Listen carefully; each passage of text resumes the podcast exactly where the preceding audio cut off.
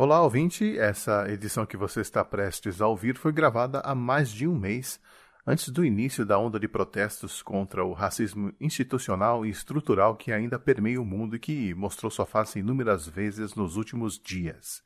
O motivo da gravação era a comemoração dos 112 anos da chegada dos primeiros imigrantes japoneses ao Brasil no dia 18 de junho e as mudanças que aconteceram desde então. E durante a conversa, nós mencionamos o racismo contra descendentes de orientais.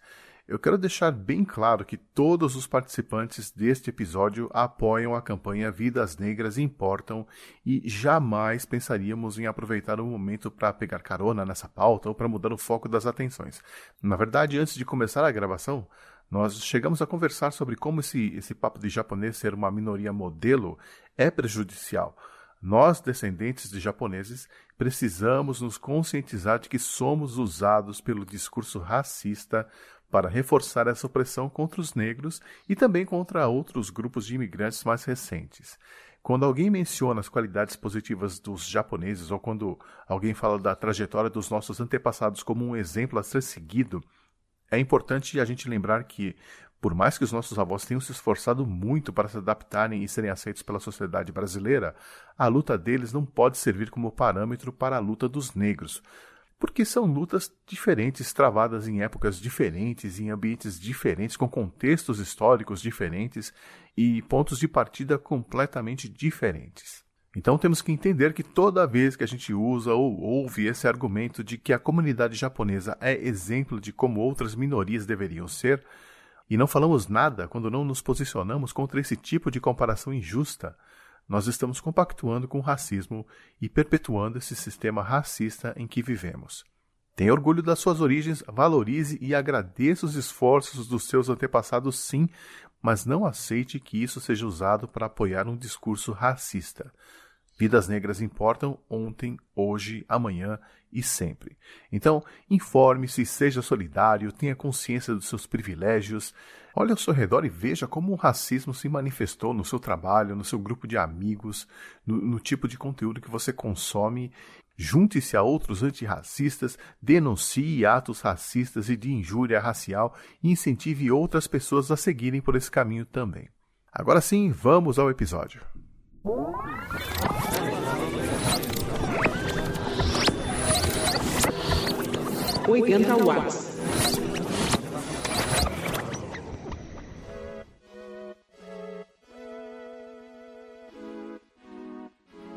80調子はどうですか？参りましょう。Olá, ouvinte oitentista de todas as décadas e de todas as idades, aqui é o X, chegando com mais uma edição do 80 Watts, o podcast da família 80 Watts que tenta responder uma pergunta relacionada à evolução de um tema desde os anos 80, às vezes até mais. Hoje eu vou falar de um lado meu que eu não costumo abordar nos meus podcasts, o meu lado mais X de ser, ou seja, a minha ascendência japonesa. Hoje nós somos mais ou menos um milhão e meio de Nikkeis aqui no Brasil, constituímos a maior população de origem japonesa fora do Japão pelo mundo, mas essa trajetória não foi só de sombra e água fresca, não. Já já a gente vai conferir isso. E a pergunta desta edição é: como era a experiência de ser nipo brasileiro no passado e como isso vem mudando nos últimos 40 anos? Será que nos anos 80 as pessoas eram tão fãs assim de comidas japonesas? Será que já existiam otakus por aqui? Será que o padrão de beleza oriental era popular no passado? Para tentar responder essas perguntas e também compartilhar lembranças e memórias, eu convidei duas pessoas que com certeza testemunharam as mudanças que aconteceram na sociedade e cultura brasileira desde então.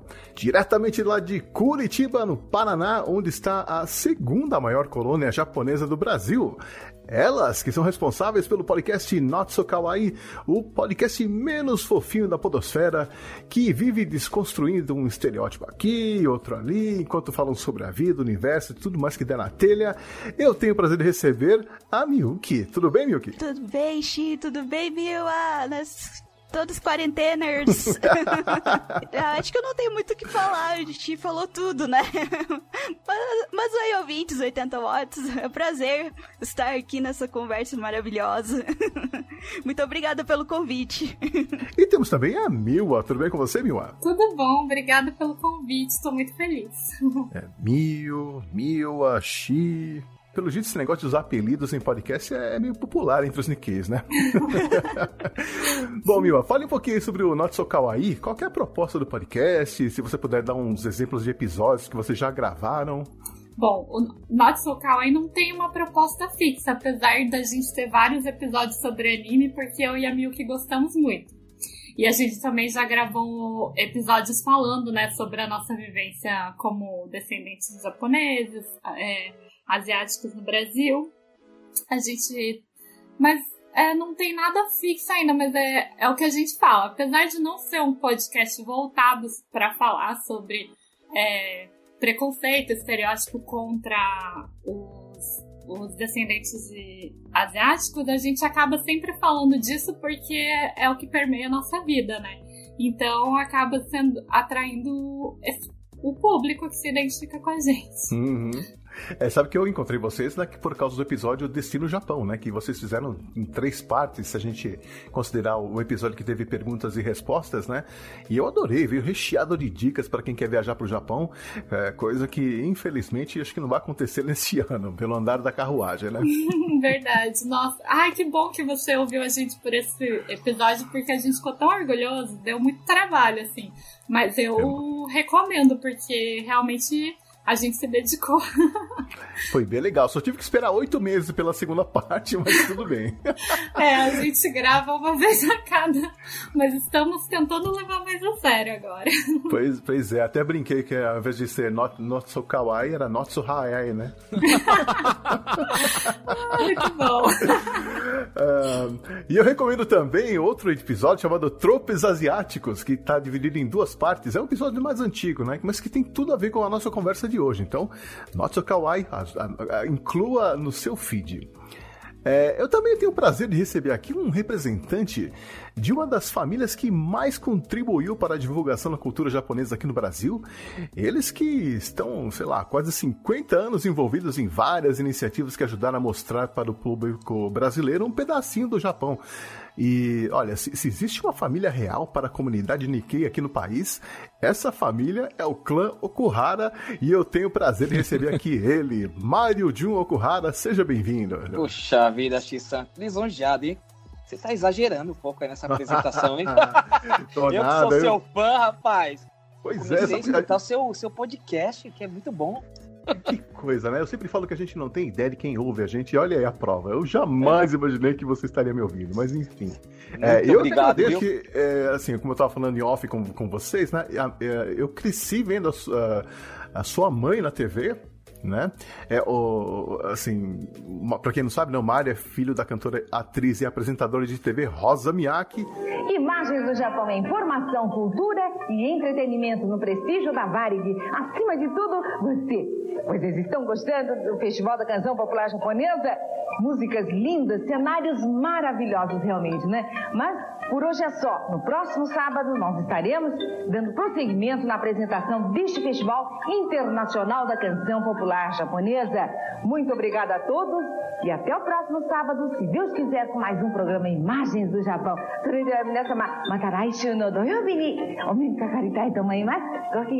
Sayonara é, que comandou o programa Imagens do Japão por 35 anos ininterruptos e que agora está de volta ao rádio também, né? Ela que apresenta ao seu lado o aeroporto de Hakodate, né? O programa musical que vai ao ar pela Rádio Capital Exatamente. FM de Bastos grande cidade, grande pessoal, amigo bastante que a gente tem por lá, né? E eu quero agradecer o teu convite, muito lisonjeado de poder falar um pouco, né? não só da nossa história, né? Mas de fatos marcantes, principalmente dos anos 80, né, Chico? que é um momento muito mágico também na nossa comunidade nipo-brasileira, da história do intercâmbio Brasil-Japão. Então, muito grato e também cumprimentar a Mila, que eu gosto muito do seu podcast. Assisti do Monster, foi maravilhoso, viu? Eu li Naoki Urasawa, eu adoro, né? O Naoki Urasawa, o autor do, do Monster. Ah, que bom que vocês gostaram. Bom, eu, eu não vou dar aqui o currículo inteiro do Mario, né? Até porque eu ia precisar de uma edição à parte. Que eu vou, vou só dizer que, que, que o Mario é advogado, radialista, radialista recentemente, né? Cineasta, documentarista. Aliás, eu recomendo que você, ouvinte, assista o filme Yami no Ichinichi, o crime que abalou a colônia japonesa no Brasil, que está disponível lá no canal do Mario no YouTube. Sensacional. Gente, que legal. Vou Bacana, obrigado. Assista, é muito bacana, viu? Eu até falei com o Mário que eu, eu me emocionei porque eu lembrei de algumas histórias do meu avô. É, Então, é forte. Então, muito obrigado, viu, Chi, pelo convite aqui. Lisonjeado. Bom, eu queria agradecer vocês. Eu tô muito feliz de poder falar sobre esse assunto, porque essa era uma pauta que eu queria gravar há anos, mas eu, eu nunca tinha tido a oportunidade e agora eu achei as pessoas certas para isso. Então, vamos lá, tô animada. Queria começar é, falando sobre as origens das nossas famílias, né? Vocês sabem de que província do Japão vieram seus avós ou bisavós? Eu, eu não sei. Eu tenho certeza que a minha mãe já me contou milhares de vezes e eu, eu não dei tanta bola. Inclusive, a gente viajou, né, pro Japão, conforme é, até o Shi mencionou no nosso podcast. E a gente tinha planos de visitar os lugares que. Porque, na verdade, cada, cada, cada avô meu veio de um canto, né? Então a gente estava com planos de visitar pelo menos algum, algum, mas acabamos não visitando nenhum. Então eu fico, vou ficar devendo aí isso. Desculpa antepassados. Não, mas eu acho interessante isso, porque realmente quanto mais distante a gente vai ficando, né, da primeira geração, a geração é, Issei, a gente acaba meio que esquecendo esses detalhes, né? E chega um momento na vida que a gente acaba voltando e tentando redescobrir as raízes. Pelo menos aconteceu comigo, né? É, a minha família, dos dois lados, vieram de Okinawa. Eu não sei exatamente de que região específica dentro de Okinawa, mas é, eu não tenho mais os avós para perguntar, né? Então, fica o mistério. Nossa, eu vou valorizar mais agora esse conhecimento. Com Chi? O, a minha mãe, a Rosa, ela é da. A mãe veio da, de Okayama, né? Que tem, terra que tem maçã. E do parte de pai, o Kuhara, também de Okinawa. Que é Olha terra aí. dos cantos e das danças, né? Então, botar um sanchinho aqui pra gente já se emocionar. Bom, e, e vocês são de que geração da família aqui no Brasil? Eu sou o Sansei, da terceira geração, Também, também. bem? Eu também, aham. E, bom, vamos começar lembrando então algumas situações eh, inusitadas ou até engraçadas que a gente passou na infância ou na adolescência, exclusivamente pelo fato de, de termos essa ascendência japonesa. Vocês se lembram de alguma história? Eu vou contar uma aqui para vocês, eh, enquanto vocês pensam nas histórias de vocês, tá? Quando eu tava com uns 9 anos mais ou menos, lá na escola, eu, a minha mãe, ela não costumava usar palavras em português para alguns objetos dentro da casa. Então, por exemplo, minha mãe não falava travesseiro, ela falava macurá. Macurá. E eu cresci achando que aquele, o nome daquele objeto em português era macurá. Até um dia que eu vi uns amigos falando na- na- no, no- no intervalo das aulas, e eles falando num tal de travesseiro, e eu fiquei perguntando, mas o que, que é isso? Eu não uso isso. Onde, onde, onde fica esse travesseiro? E aí eles falaram, fica na cama. E eu tentando né, descobrir o que, que era o tal do travesseiro. E até eles descreverem como eles usavam o travesseiro, pra mim, eu- demorou assim uns 5 minutos pra eu entender, sabe, que era, eles estavam falando do Macurá. Só- Entendeu? Você sabe que, mas deixa, deixa eu te falar antes que eu me esqueça, que você fala dessas coisas que a gente mistura, então, mistura japonês com português e tal. Quando eu fui fazer o, o curso de Direito, aqui na FMU, Hum. assim, os, os alunos de origem japonesa eram poucos. Umas Uhum. três, meia dúzia, vamos chamar assim. Aí a gente fiquei lá com uma turminha, tinha uma, uma querida amiga, Késia, Késia Alves, que ela não tem nada a ver, a mãe negra, aquela coisa toda, né? Não tem nada a ver. Aí um dia ela ia sair no intervalo, e eu não saía do intervalo, né? Porque eu sei que sai no intervalo você vai encontrar com o diabo. E aqui na rua Taguá, que tem só bebelança, né? Eu falei, não, vou ficar aqui, né? Não vou, não vou mais entrar nessa. E aí o que, que aconteceu? A Késia saía sempre pra comer, um- tomar um café, e um dia ela fala: Olha, fulano, eu tô indo pra ir no Benjô. O quê? Todo, tô falando. Eu tô- Aí eu, eu fiz assim, é? Caramba, não, será que eu escutei isso mesmo? Pensei. Aí ela falou, falei, Kézia, deixa eu fazer uma pergunta, talvez seja estranha pra você, mas como é que você falou que você foi ao banheiro? É, é, mano, eu fui. Mas como é que você falou? Você falou uma palavra em japonês? Ah, claro, você não sabe? é Benjo. Falei, meu, isso aí é um. Antigamente falava, né? Batian, naquela época uhum. mais. Evidentemente que assim, tem hoje Toire, não, as palavras uhum. que é mais. Mas antigamente, antes do Benjo, era, a palavra era bonita, era sem Menjo. E ficou Benjo. E eu falei, poxa, mas como é que você. O que, que é ser casado com um japonês, Nisei? O que, que é o negócio? falei, não, é que a minha mãe trabalhou para uma, uma, família japonesa e ficou Benjo na cabeça dela. Falei, verdade. Aí. Aí, ó, tá vendo como é que são as coisas? Desculpa ter interrompido, é que é sensacional não, a história. É, é, exatamente isso que eu queria saber. E você, meu? Ah, mas é, na minha família a gente fala Benjo também, que aprendeu com as batiãs, né? Então todo mundo já, já sabe. Até lá no Japão era estranho, porque eles não usam mais, né, Benjo. Não. Então a gente ficava não. até meio, acho que parecendo jovens falando como se fosse idosos, é. sabe? eu já sou idoso, cara. É, eu também Mas... tenho esse problema. Mas ouvindo a história do Xi, eu lembrei também que eu e meu irmão, a gente aprendeu também, é, porque em japonês a gente fala tite, né? Que tite é peito. E eu aprendi, eu aprendi assim, achava também que em português era, era peito. E, e, eu acho que a vida inteira eu falava pros meus amigos, ah, o meu Tite, o Tite, aquela mulher tem Tite grande, sabe? E eu e meu irmão, a gente só foi perceber isso com, quando já era adolescente, assim, com uns 16 anos, que a gente foi perceber que Tite não era em português. Então eu fico pensando na vergonha que eu passei, sabe? Nossa, eu, eu cresci ouvindo isso também. Normal, foi. Gente, né? Eu lembrei de uma outra história da Batian, porque eu não sabia, eu achava que Batian era o nome da minha avó, eu não sabia que era a palavra avó. Né? Então, eu lembro de uma vez, na escola tinha pouquíssimos japoneses, eu estudava numa escola de freiras. E uma dessas Nossa. japonesas que estudava comigo, ela falou que, ela falou, ah, no final de semana eu vou na casa da Batian. E eu olhei pra ela e falei assim, o que você vai fazer na casa da minha avó? tipo, é... Conheço, pô. Mas você sabe que o mais louco.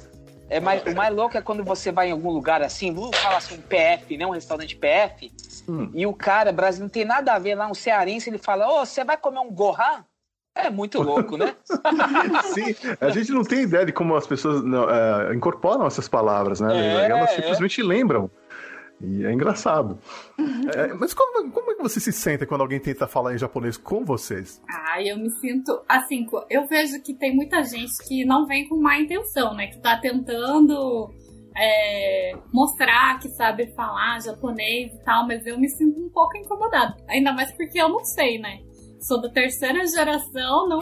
Eu até fiz umas aulas de japonês, mas é bem básico que eu sei. E daí eu me sinto mal por essa crença de que eu tenho que saber, sabe? Porque é igual a gente conversa, tem um monte de descendentes de italiano, uhum. de alemão. O Brasil é uma, uma mistura, né? Mas a gente é muito mais cobrado, eu tenho essa sensação que eu tenho que saber as palavras uhum. em japonês. Mas também é, não é por maldade que as pessoas fazem, mas. Verdade. Incomoda um pouco. Ou às vezes, assim, muito vocês não devem passar por isso, né? Mas cantada na rua é sempre um arigato, um sayonara, sabe? Daí você. Daí é, acontece, né? É, isso que é. Isso é, tipo, incômodo ainda junto com. O assédio. Com essa. é. É, bom, Mari, você fala japonês, né? Então, eu não sei, você se, se, surpreende, fica feliz? Como é que é a sua relação com isso? Quando, quando a pessoa é, tira essa conclusão de que você sabe falar japonês porque você parece japonês. Assim, eu nunca vi alguém tentando vir falar comigo em japonês, assim. Tô tentando lembrar aqui de. Às vezes a pessoa vem com uma informação, né? Sei lá. A... você conhece, sabia que a crina do cavalo do, do senhor feudal da sei o quê era prateado? Não. não, né? Acontece, o cara achar que, né, é. que eu, a uhum. gente sabe tudo sobre a cultura japonesa, né? Isso. E sempre é isso, né? Geisha, samurai, sushi, taiko e sei lá o que. Gente, sempre não, é agora... isso, né? As pessoas perguntam, querem saber. Eu falei, ah, é bacana, né? Se você tem a informação, mas é, o que, o que me vem assim quando as pessoas vêm falar alguma coisa é sempre relacionado a esses estereótipos do imaginário, né? Nossa, agora tem que... alguém tentar falar em japonês, sei lá. que o Mário falou, eu lembrei de um colega de trabalho meu que me chamou de minha pequena samurai. Gente, imagina. Primeiro que minha, pequena, samurai. Gente, eu queria matar, imagina. Que horror, que horror. Ai, mas tive que deixar passar pelo trabalho, né? É triste, viu? Agora, você fala desse, dessa época de infância, teve uma coisa que foi muito legal, né? Que na época Antigamente tinha Ultraman, que passou aqui no Brasil, oh. Ultra Seven. Então, assim, o pessoal, oh, Ultra Seven, a gente ficava. Isso foi legal, né? uh, não sei, não. Já me chamaram de tudo quanto é super-herói, sabe? De, de Ultraman até Jaspion e por aí vai. Mas, é, não sei, tem, tem, tem, sempre aquela pessoa que. É engraçado, né? Aconteceu comigo recentemente. A pessoa, me apresentei, a pessoa olhou meu sobrenome e falou: Ah, eu conheço um fulano de tal, né? Deve ser seu parente. Eu falei: Ah, claro, né? Afinal de contas, só tem 10 pessoas com meu sobrenome nesse mundo, né? tipo, eu falei: Se eu conheço alguém chamado Fulano Ramos, eu não falo: Ah, eu conheço um Ramos que, que deu aula pra mim lá não sei onde. Você deve ser primo dele, né? É. Isso não acontece, né? Mas assim, as pessoas acham que é normal vir com essa conversa pra cima da gente, né? Pois é, eles têm uma ideia de que os japoneses todos se conhecem. Mas aí, sabe que eu tava conversando com os meus primos esses dias? O que é pior, que Curitiba é. É meio que todo mundo se conhece. É, é uma cidade grande, mas parece meio província. Não sei o que acontece, sabe? E daí é, a gente fica bravo porque vem essas pessoas falando assim, sei lá, conhece um japonês no trabalho e daí já fala, ai, você conhece ele? Daí você fala, como que eu vou conhecer? Eu não conheço todos os japoneses do mundo. Ele fala o nome e você, ah, não, eu conheço. Ah, olha aí. Ai, é terrível. É porque, eu acho que é porque, querendo ou não, a comunidade japonesa acaba se unindo muito, né? Que, aliás, me leva à próxima pergunta, né? Vocês lembram quando foi aquele momento em que vocês perceberam, tipo assim, é, que, que, existiam diferenças culturais entre vocês e os, os, vizinhos ou os amiguinhos da escola? Do tipo assim, ah, tá, eu, eu venho de uma cultura diferente. Ah, eu percebia muito pelo, pela minha comida. Porque apesar de hoje em dia a comida japonesa ser super legal, estar super na moda, quando eu era criança, que eu, hoje eu tenho 33 anos, eu não imagino para vocês como foi, né? uhum. né? Ainda era, ui, você come peixe cru, ui, você come isso, sabe? Então era uma coisa que me marcava muito. Por exemplo, às vezes, é, não era muito uhum. comum, mas às vezes minha mãe mandava onigiri, umas coisas assim pro lanche. Então era aquele festival, sabe? De, ah, o que, que é isso? Uhum. Mas, mas também eu sofri muito bullying na escola, eu acho, relacionado a ser japonesa por ser diferente, mas também por eu não saber lidar tanto com isso, né? Mas, mas é isso. a gente vai conversando. Eu acho que tem uma coisa assim, dois pontos. É quando você fala quando, né? Que a gente começa a sentir. Eu senti muito na adolescência, né? Adolescência? na adolescência. Porque aí eu, eu me deparei com vários tipos de pessoas, né?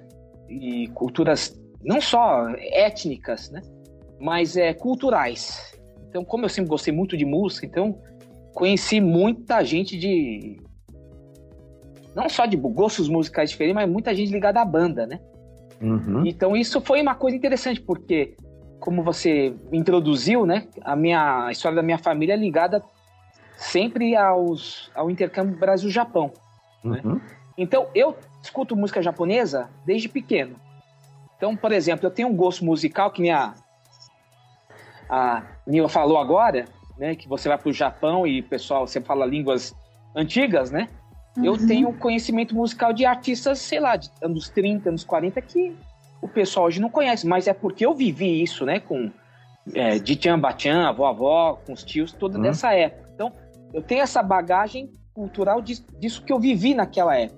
Então, quando eu me deparo na adolescência com outro tipo de, de gente, cultural, literário, para mim foi um, um grande baque. E para eles achavam legal, porque eu tinha essa, essa, essa bagagem é, japonesa, vamos chamar assim. Né? Eu tive sorte de ter gente que, que absorveu legal, falou, putz, tem umas coisas bacanas que ele que conhece e tudo mais. Então, eu não tive tanto essa. Como é que fala? Impacto. Né? Porque hum. quando acontece alguma coisa de mais atrito, eu, eu sempre fui meio briguento, né? então a gente resolvia assim, né? né? Aquela coisa, uhum. não, não levava desaforo para casa, mais ou menos assim, né? Até estranho falar isso, né? Filho da Rosa Miyake, mas não, sempre foi um pouco dessa, desse jeito. Agora, o que, o que mais me surpreende mesmo é, por exemplo, que nem a Mia tá falando, é que passados 110 anos da imigração japonesa, essas coisas se, se mantêm, né? Uhum. Ou seja, você tem uma falta de, de, de, de conhecimento da população maior, né? uhum. né? De coisas que, puxa, pra gente é óbvio que não deveriam ser assim. E o que que falta para mudar isso, né? O que que falta? Mais falar sobre cultura japonesa, mas o quê? Porque eu vejo oficialmente que é sempre a mesma coisa e a própria comunidade, já entrando um pouco nessa área, reproduz sempre as mesmas coisas. Então é difícil você alterar um, um cenário se também você tem uma, uma comunidade que também, sabe, potencializa essas, essas coisas aí de é, geisha, samurai, uhum. e, porque acho que é, é, o único jeito de agradar, ele acha que é o único jeito de agradar o brasileiro uhum. sem ascendência, né? Uhum. Mas pelo contrário, você tem coisas maravilhosas e eu acho que, por exemplo, até como eu cito uhum a, o, o, podcast do Monster, que a Mil e a Mil que fizeram, é de uma análise, né? não só no aspecto do, da história, mas aspecto cultural, de por que, que o, o personagem vai para a Tchecoslováquia, não é Turquia, não lembro onde que era. Mas trazer isso e o momento lá do, do, da queda do muro de Berlim, então é muito maior do que a gente imagina, né? Só que hum. aí a, a, gente entra num outro departamento, né, Chico? É, eu acho que também tem um lado da nossa cultura, da cultura oriental, que não é de confronto, né? Mesmo no Japão é muito difícil você ver alguém armando barraco, né? Não, não faz parte da nossa cultura, então... É, e as pessoas acabam achando que tá tudo bem, porque eles esperam, se a gente não estivesse gostando, eles esperariam uma reação diferente, mas como nós não demonstramos, eles continuam fazendo. Né? Eu queria falar primeiro que eu achei muito bonito o que o Mário falou da relação com a Bachan, com o Dichan dele, porque você fala japonês, né, Mário? Então você talvez tenha conseguido ter um contato maior com eles, né? Porque eu vejo que eu, como não falo, é, às vezes sinto que eu queria muito conseguir falar muito mais coisas pro, pra minha Bachan e não consigo ter essa comunicação, sabe? Fica muito nas palavras básicas, então às vezes eu sinto, nossa, acho que eu perdi um pouco da, da minha relação com a minha avó por causa dessa barreira, né? E daí agora sobre o que vocês falaram de preconceito, é, eu acho que tem, tem um lado da comunidade japonesa querer exaltar essa parte de ser diferente, de ser de uma cultura, né, com coisas diferentes para trazer para o Brasil e também tem mesmo essa coisa de ficar sempre no mesmo, né, como se a gente fosse só essa caixinha de de geisha, de samurai, uhum. de ai, de luta uhum. marcial, tudo muito estereotipado e parece que ao mesmo tempo que as pessoas ficam, nossa, que legal, você é japonês, ao mesmo tempo te prende, né? Porque a gente quer. A gente não é só japonês, a gente é brasileiro também, né? A gente é brasileiro, na verdade. A, a gente mesmo às vezes confunde, né? Uhum, é, bom, aqui no Brasil me chamavam de japa, lá no Japão me chamavam de brasileiro, então nenhuma pátria me pariu, né? Assim. Sim. Nossa, isso que você me falou me lembrou da minha tia, que ela foi ser de café no Japão, né? Uhum. E ela falou isso que você falou pra mim, que é... só que ela falou com muita tristeza porque eu acho que ela ó, é, ó, não se sente tão brasileira. Tipo, por exemplo, eu me sinto mais. Ela se sente mais.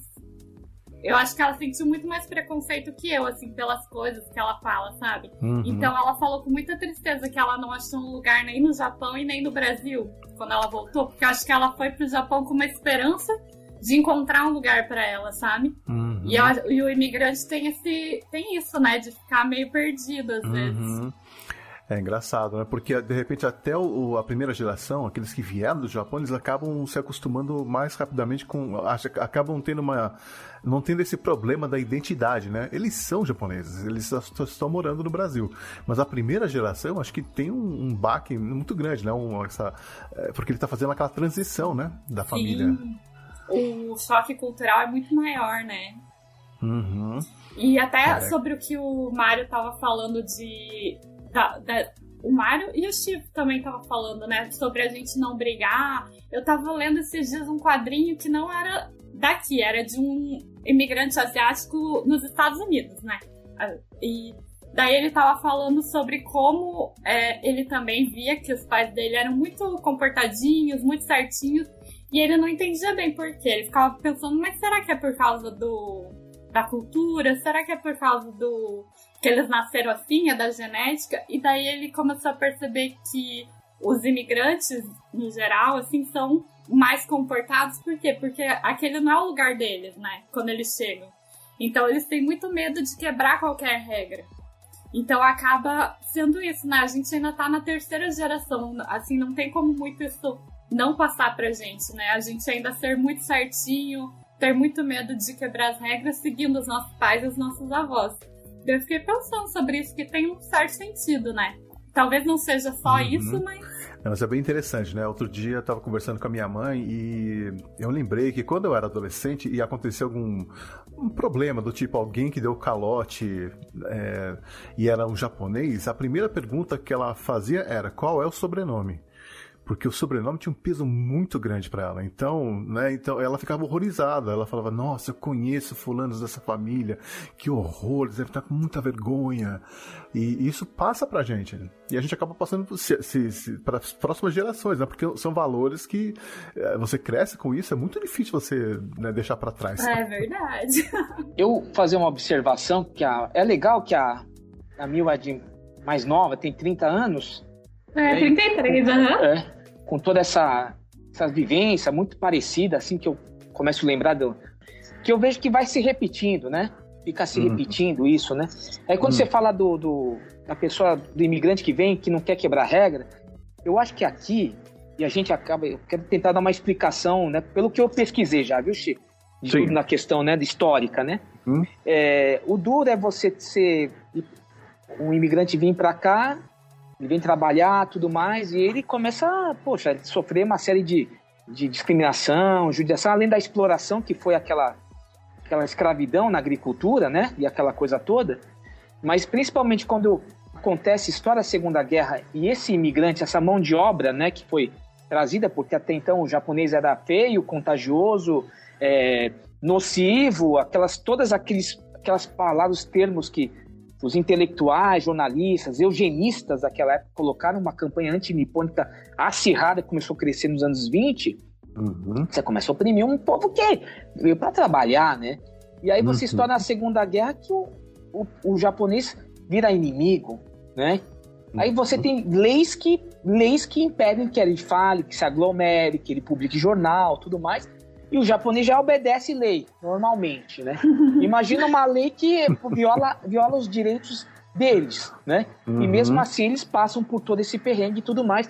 Então eu acho que tem muita coisa, isso eu tô falando pessoalmente, tá? Uhum. Eu acho que tem muita coisa que são esses traumas aí que a gente vem carregando geracional, né? Uhum. Desde a Segunda Guerra Mundial. E esse período da Segunda Guerra Mundial, de todo esse, esse momento de várias, várias restrições, violações e tudo mais, isso não é passado. Não. Então parece que assim, ok, isso aconteceu. Sempre você tem que contar a mesma história e as pessoas se surpreendem, a nova geração vai se surpreendendo, e aí, poxa vida, aí você percebe que essa a, a chacotinha, a piadinha, tirar sarro vai acontecendo, você vai suportando por até uma questão de costume, e eu falo, onde é que isso vai parar? Porque uhum. eu, eu, vejo muita gente falando, ah, mas isso que você fala, você pesquisou, Mário, já era. Ah, é? Então, recentemente, eu fiz um, um, um podcast, que é uma, um podcast maior, é quase um audiomentário que eu falo, que foi sobre injúria racial contra japoneses no Brasil. O título, uhum. mas ele se estende a nipodescendência e tudo mais. Há, uhum. há histórias, casos atuais, né? Uhum. E o que que acontece? Puxa, teve uma participação de um advogado renomado para explicar todo um comportamento, como a gente se deve é, se, é, proceder quando acontece uma, uhum. um crime desse, crime, né? Crime. Mas, a diferença entre racismo e injúria racial. É, aquela coisa toda que explicou didaticamente. Uhum. Mas se não há uma mobilização, uma junção de forças, aí voltamos aí a toda uma coletividade que tem que, sabe, se mobilizar junto, a gente nunca vai coibir. Então as, as práticas permanecem, a, a, a piadinha acontece. Então, assim, ah, o japonês. Ah, mas chamou de japonês. Ah, mas ele, ele é japonês, olha a cara dele. Você explica, uhum. você mostra o RG, o CPF, você mostra o imposto de renda, você mostra tudo. Você fala, eu sou brasileiro. Mas para grande, para o imaginário, você ter a fisionomia, você é o japonês. Agora, mas chamou de japonês. Agora, se você, se você não explicar, mas ele, o tom que ele utilizou, você já dá para perceber. Mas isso, uhum. para você impingir isso, para que isso seja considerado uma ofensa, é necessário essa união da, da, da, coletividade. As pessoas têm que reclamar mais. É uma mudança de hábito, é uma uhum. mudança de ação. Eu acho que está tá começando a acontecer, sim. Né? Eu acho que sim. não é uma coisa, só uma discussão, mas está acontecendo. Eu acho que a gente começa a mudar todo um, um, um panorama a partir do momento que cada um comece a tomar essa atitude. É difícil, claro que é, né? Mas nunca é uhum. é tarde, né? Uhum. É, aliás, por falar em posicionamento, um pouco mais forte. Eu não sei se você quer falar sobre isso, Mário, mas eu fiquei sabendo que você está movendo uma ação judicial solicitando que o governo federal faça um pedido público de desculpas em, em reconhecimento à perseguição que os imigrantes japoneses sofreram durante a Segunda Guerra Mundial, né? Foi isso mesmo, né? Depois do documentário, né? Depois de ter chamado a atenção da então Comissão da Verdade em 2013, né? E a gente ter denunciado tardiamente todas essas violações que aconteceram, foram brutais, campos de concentração, expulsão em massa de 6.500 pessoas de Santos, depois prisões arbitrárias e, e por aí vai, né? Restrições uhum. de direitos, salvos condutos, tudo mais. Então essa, eu fui assim, aprendi muito nessa nesse momento e foi foi colocado assim, Mário, a próxima etapa é justamente essa. Isso na verdade não era só o que aconteceu no momento, era uma, uma, uma um pensamento do meu pai que sofreu na Segunda Guerra Mundial, né, filho de imigrante, uhum. Que sobreviveu, que a gente fala sobreviveu a todas essas circunstâncias brutais, né?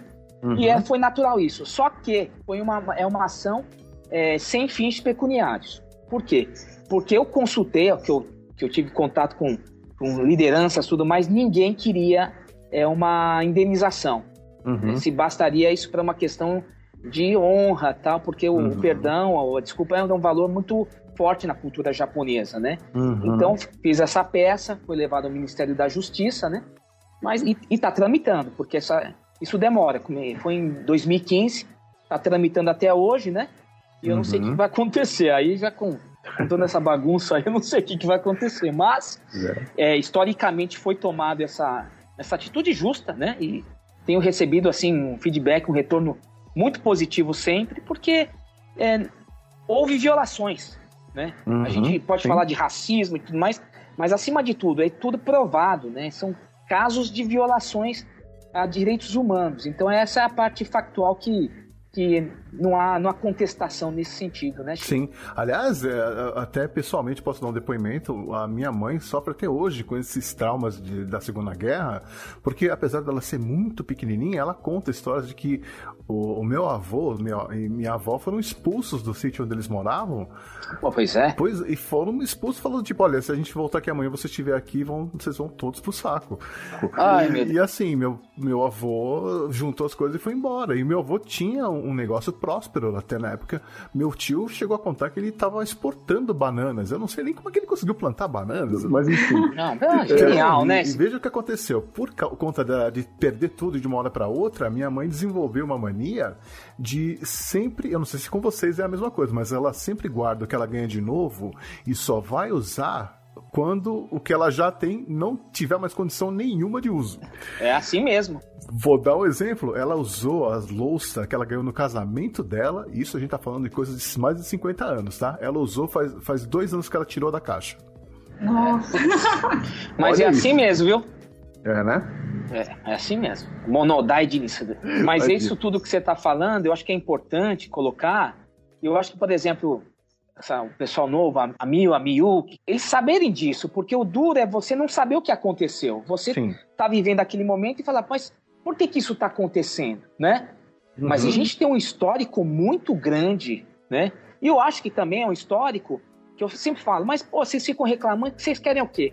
A gente quer que não aconteça de novo. Simplesmente uhum. isso. Que não aconteça com a coletividade, com os descendentes, mas com ninguém. Com não outra uhum. etnia, nem com os brasileiros, porque isso é péssimo. Isso é horrível, uhum. né? Sim. Então é justamente para que você tenha uma sociedade melhor, né? E é muito uhum. difícil você colocar esse tipo de reflexão também hoje em dia, né? No uhum. mundo que tá, tá uma Sim. bagunça, uma intolerância, então tá muito difícil de você colocar. Mas a gente tem a, a história a nosso favor. Né? E eu acho que é uhum. isso que, por exemplo, eu estou citando de novo, viu? Desculpa, acho o, esse capítulo, esse episódio que eu falei do, Não, da injúria racial. Só que ele teve esse ponto de histórico de contar o que aconteceu para justamente você explicar o que acontece hoje. Por que, que isso acontece hoje, né?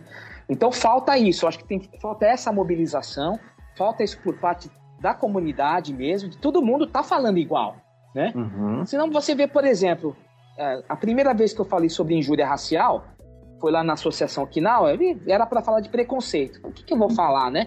Não vou falar de Segunda Guerra porque você fica só falando do passado. Acho que eu vou pesquisar o que tem isso.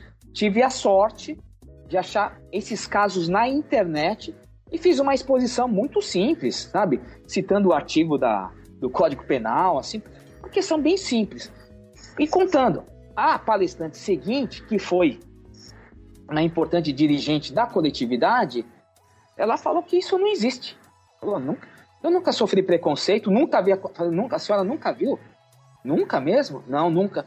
Poxa, parabéns, viu? Porque nunca mesmo? Falei, nunca, nunca mesmo.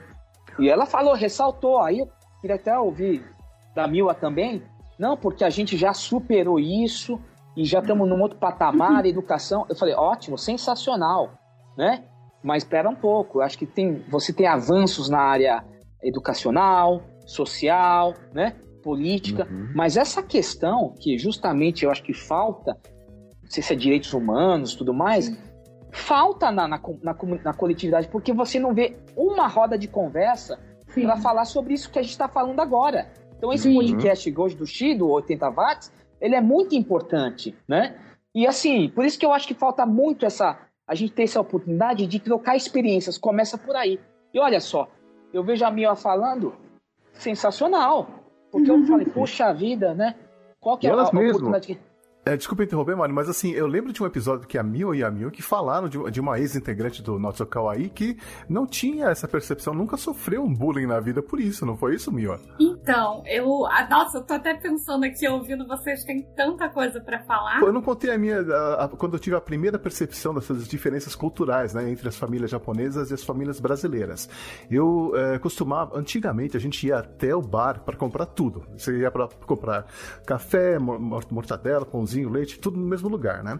E nesse trajeto que eu ia até a esquina de casa fazer as compras para minha mãe, é, na esquina ao lado do bar tinha uma casa de uma senhora que era muito, muito boazinha e ela gostava muito de mim. E ela, sempre que eu passava na porta dela, ela me chamava para tomar um café com bolo. Né? Ela tinha um bolo Puma, ela me dava um pedaço, perguntava como é que tinha sido o meu dia, a escola, coisa e tal, e me dava um abraço e me mandava embora. E esse abraço era uma coisa que era muito diferente para mim, porque minha mãe não me abraçava. Os famílias japoneses não são de expressar muitos sentimentos assim, né? E, e, ali eu falei, mas por que, que ela me abraça e minha mãe não, sabe? Então eu comecei a perceber essas diferenças naquela época. E com você, teve alguma história desse tipo? Hum, é que é um pouco estranho, assim, porque eu já tive na minha família um pouco de distanciamento, né? Eu estou falando de distanciamento social, mas é, teve distanciamento também entre o meu núcleo familiar e do núcleo, no caso, do materno, né? Que é a parte japonesa da minha família, né? Mas assim, eu, eu notava algumas diferenças do tipo, eu não. Eh, nesse caso do abraço mesmo, né? Eu tenho a parte brasileira, é, é ibérica, digamos assim, na minha família por parte de pai, né? Então é um pouco mais caloroso essa coisa de abraço mesmo, abraço de tio, abraço de, de avós. E uh, da parte dos meus avós, assim, só agora que ficou mais de abraço, mas antigamente não tinha, assim, nada de é só um aperto de mão no máximo e olhe lá. E, e assim, só nos, nas atitudes tendo alguma coisa tipo se lembrar que você gostou da comida na outra visita, então fazer ela de novo na próxima visita, né? E acho que de tratamento em relação às outras pessoas é Bom, na infância eu morei no interior do Rio Grande do Sul, né? Em duas cidades que tinham mais uma colônia mais italiana, mais alemã, assim. Então era meio complicado ter essa pessoa exótica, mas a minha mãe como a população japonesa por lá, né? Então, basicamente, assim, quando eu era bem pequenininha, eu tinha, era meio que chaveirinha, assim, do, das estagiárias da, do jardim de infância, né? Então, todas ficavam em cima de mim, eu acho que o pessoal tinha meio que ciúme. E acho que eu só ficava achando esquisito um pouco hum, essa, esse favoritismo, assim, sendo que eu não fiz nada, eu só respirei. é, mas imagina que, bom, no Rio Grande do Sul não existe uma colônia muito grande, né, de, de japoneses, é, então imagino é que você pequeno. era um, um, bicho estranho, vamos dizer assim. Isso, um, bicho, um bichinho exótico. Muito fofinho. oh, se tivesse bochechinha enorme lá só. bom, é isso aí. A gente tava falando agora sobre preconceito, bullying, coisa e tal, e a gente tava falando sobre essa questão. Vocês, vocês ainda ouvem piadas do tipo, abre o olho, é, garantida, é, sabe, tipo, aquela, ou comentários do tipo passivo-agressivo, tipo assim, ah, como assim você é japonês e não gosta de sushi? Ou coisas ah. do tipo. Putz, eu acho que, assim, no, no, no, mais, assim, no geral, eu não, não ouço muito de piada, mas é sempre naquele uh, tipo de é, comentário Uber, né? Tipo, você é daqui, você, você é daqui mesmo, você uhum. fala japonês. É, uhum. Conversa pra ser simpático, mas que sempre é uma microagressão, porque pro cara é só uma vez no dia, né? Pra nós é tipo 20 vezes na semana, então. é meio chato. Mas Pouco, só né? isso. Uhum. Uhum. É isso aí. Bom, gente, então, é, vamos, vamos. Vocês têm, lembram de algum outro estereótipo que, que vocês ainda vivenciam hoje em dia em relação aos asiáticos em geral? Ser muito quietinho, eu acho. Achar que a gente é muito quietinho ou que não vai ser muito. não vai se posicionar muito a respeito das coisas, né? Não vai ser é. agressivo no sentido, é, né? Aqui, Nossa, aqui nós temos quatro contra-exemplos, né? eu ouço muito. Nossa, você fala muito para uma japonesa. Nossa, mas você é associável para uma japonesa. Tudo é uhum. é para uma japonesa, né? Pra uma Esse então, é o pior comentário. Se é, uhum. como se já tivesse uma caixinha assim que você tá fora, né? É uhum. isso que é engraçado. Eu vejo que não tem maldade, é, é, é da pessoa te colocar como diferente mesmo, naturalmente para ela, né? Não te uhum. perceber como brasileiro. O que é difícil, que até o Mário tava falando sobre isso, que a gente tem que lutar pelo nosso lugar também, né? Então, essa, essa petição foi o seguinte, né? Recapitulando, né? Que foi essa. Do documentário surgiu essa oportunidade de fazer uma denúncia, mesmo que tardiamente, mesmo 70 anos depois de tudo que aconteceu dentro da Comissão da Verdade, em 2013, né? Uhum. Isso naturalmente foi criado um, um acervo de, de violações, campo de concentração, expulsão em massa, é, prisões arbitrárias, restrições de direitos, num, num, documento, não só o que eu fiz, mas de grandes outros é, pesquisadores, a Márcia Takeuchi, falecida, que fez o Perigo Amarelo, tem o Rogério uhum. Dezen, tem vários pessoas que, sabe, a gente foi juntando essas pessoas para esse documento, né? Que são, são não só livros ou pesquisas, mas são documentos que provam que existiram isso, né? Baseado nos arquivos do DOPS, aquela coisa toda. E a gente reuniu isso numa petição, né? Isso consultando algumas pessoas que estavam, né, ao, meu redor na época da coletividade, em que era um pedido de desculpa sem fins pecuniários, né? A colônia tem isso, né? Tem uhum. essa questão da honra, tal. Então, o pedido de desculpa seria suficiente para que é, essas violações é, fosse feita um, uma correção de um erro histórico, vamos dizer assim, né? Hum. Tramita até hoje, a justiça é, a gente já sabe como funciona, né? Ainda mais uhum. em casos como esse que demora. Mas uhum. acho que a, a, lição que fica não é que mesmo que saia, vamos dizer assim, é, a, a, a retratação, ela não acaba. Ela é uma luta permanente, né? Então, uhum. eu acho que isso é só uma, um alerta para que a gente não baixe a guarda, né? a gente está vivendo um momento muito complicado, não só de isolamento, uhum. mas de muita intolerância, de muita Sim. falta de educação, tudo mais. E eu, onde vão parar com isso se a gente não também não se levanta e põe o dedo e fala: peraí, cara, você não vai, chamar, vai me chamar assim mais, não. Né? Sim, Como sim. é que a gente faz isso? E não é só. É, é um conjunto de forças. Né? Então, você tem a, a, a ação individual de cada um, de você enfrentar isso, você tem a ação judicial, quando há um crime, há uma, uma, uma, uma necessidade disso, e há uma necessidade de uma mobilização de uma comunidade, né? Isso uhum. é justamente quando a gente tem conhecimento do que aconteceu, a gente vai lembrando dos fatos, como o Xi está fazendo, e a gente começa a falar, ué, por que, que ele falava isso assim? Por que, que nos anos 80 era garantido, né?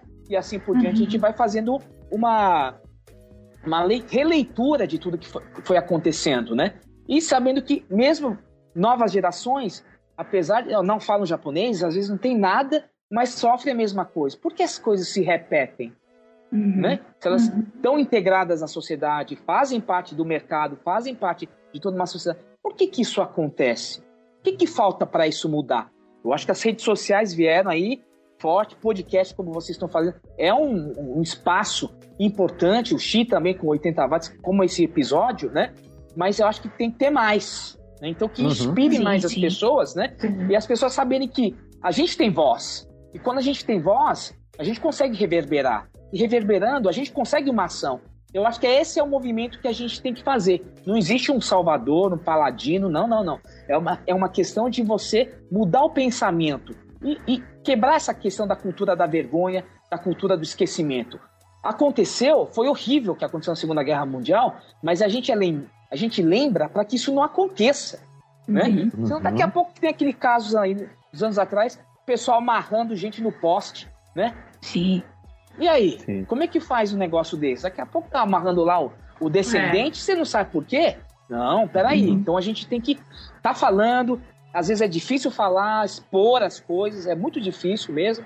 Mas ele é importante, porque à medida que a gente faz isso, e espero que o ouvinte esteja escutando isso, a gente começa a entender que isso aconteceu não com um, com dois, com três, mas com milhares de pessoas dessa população nipo-brasileira, né? E que a gente fala, opa, peraí, não foi isolado, não foi aquilo com uma pessoa. Peraí, uhum. agora? A gente é uma coletividade. Uma coletividade pode ser etnicamente pequena, mas, poxa, ela tem uma contribuição enorme no país, né? Então, sim, é, é justo isso que a gente está falando. Esse diálogo é muito importante, essa conversa é muito importante. E eu estou muito contente porque a gente está fazendo isso com várias gerações, né? Uhum. Dizendo que, poxa vida, a gente tá junto nesse, nessa, nesse bar. Uhum. E se a gente não se posicionar, as coisas não vão mudar, né? Vi recentemente é. o que aquela criatura que está ocupando Nossa. a Palácio Alvorada ah, fez. Pelo amor de Deus, né? né? É, utilizando lá a Thais Oyama, né? É. Poxa. Não só isso, os chineses também, né? Tá tendo um aumento muito grande de preconceito com os chineses, inventando histórias terríveis, assim. E eu achei muito legal que você falou tanto o podcast de injúria racial quanto essa petição por causa disso, porque a gente realmente não pode deixar para trás não só pela gente, mas pelos outros grupos de minorias que também vão ter claro. seus direitos desrespeitados, né? Todo mundo tem que ver que. Porque começa com essas microagressões, talvez. E daí teve os casos mais extremos da Segunda Guerra, que até eu lembro do meu tio comentando, eu acho. Que, acho que a gente estava conversando alguma coisa de como foi, e ele falou que o meu bisavô, volte e meia era preso, assim, só que meio dando risada, porque eles são de Açaí, né? Que é uma cidade pequena Nossa. e tal. Mas não é um negócio que é correto acontecer, né? Os direitos foram negados nessa época. Claro. Uhum. Ô Mila, sabe que você falou uma coisa? Hoje eu tenho um pouco mais de consciência de tudo, em função da pesquisa e tudo mais, né? Uhum. Mas na época, em 2013, quando eu terminei esse documentário, eu achei que não, ninguém ia assistir, porque é um caso muito isolado, né? E aquela uhum. coisa tá no YouTube, né? Pra galera assistir. O Adriano Diogo, que era o presidente da Comissão da Verdade, grande amigo, né? Ele falou assim: Mário, eu quero te mostrar esse documentário seu para a comunidade boliviana daqui de São Paulo. Nossa. Aí eu falei para ele: Poxa, deputado, mas olha a minha ignorância na época. Mas o que tem a ver, né? Eu pensei que era uma coisa na minha cabeça só que aconteceu com, com o japonês. Ele falou: Calma, que você vai entender. Eu pensei: Tá bom, né? Aí fizemos aí uma, uma sessão, quer dizer, ele que fez tal. E tava lá é, bolivianos, tinha peruanos, esse pessoal mais vulnerável, que tá sofrendo, haitiano e tal. E eu falei, bom, ele falou, você vai falar no final, viu, filho? Eu falei, putz, falar o quê, né? Tá bom. Passou o documentário. Quando ligou as luzes, muita gente chorando. E eu falei, o que, que aconteceu aqui? É tão ruim assim o documentário? Juro, na minha ignorância, eu falei, caraca, eu sou péssimo mesmo, né? É. Aí ele falou, vem cá, Mari, falar. Eu falei, não, não vou não. Ele falou, vem cá, fui. Eu falei, por que que você tá chorando, jovem? Ela falou, porque eu tô lembrando dos meus pais, estamos lembrando dessa luta. Essa luta do, do, imigrante japonês que aconteceu lá no passado é o que a gente está enfrentando. Aí falei assim, me tocou na hora, né? Aí me fala uma coisa assim, olha, que é, que, que você nos orienta? Eu, quem sou eu, né? Falei, olha, primeiro, nunca acho que uma ofensa é uma coisa comum. né? Uhum. E só que, historicamente, o que a colônia japonesa, a gente fala colônia, né? Coletividade japonesa, o que eles fizeram naquele momento? Porque sofrendo demais, pô, foi pisado demais, aquela xenofobia, racismo, tudo mais. Eles apostaram na educação, porque eles queriam deixar um legado para os filhos. Talvez eles não pudessem acessar as universidades, os ICs, uhum. né? Tudo mais. Mas uhum. eles falaram, bom, vamos encaminhar os nossos filhos. E eu entendo muito bem que eu sou pai de três filhos, é o que eu faço hoje, né? A minha, já, para mim já foi a minha vida, mas para eles, né? Eu acho que eu quero deixar alguma coisa. Então eu é, dei essa sugestão, um, um, pouco historicamente, até porque tinha uma, uma, moça que era peruana que, ah, eu jamais vou entrar na, na, na, na faculdade e tudo mais. Eu falei, por isso que uma comunidade tem que ser forte, porque o que aconteceu na colônia foi isso. Às vezes o pessoal juntou um dinheiro aqui para fazer com que o fulaninho lá se tornasse um contador, né, um advogado. Uhum. Tem muita história bonita na colônia japonesa, muita história de luta, de solidariedade. Então eu falei, uhum. é isso que eu falei. E sabe, tocou, tocou bastante. Eu, para uhum. mim foi, para mim também fiquei muito emocionado que eu jamais pensei, né?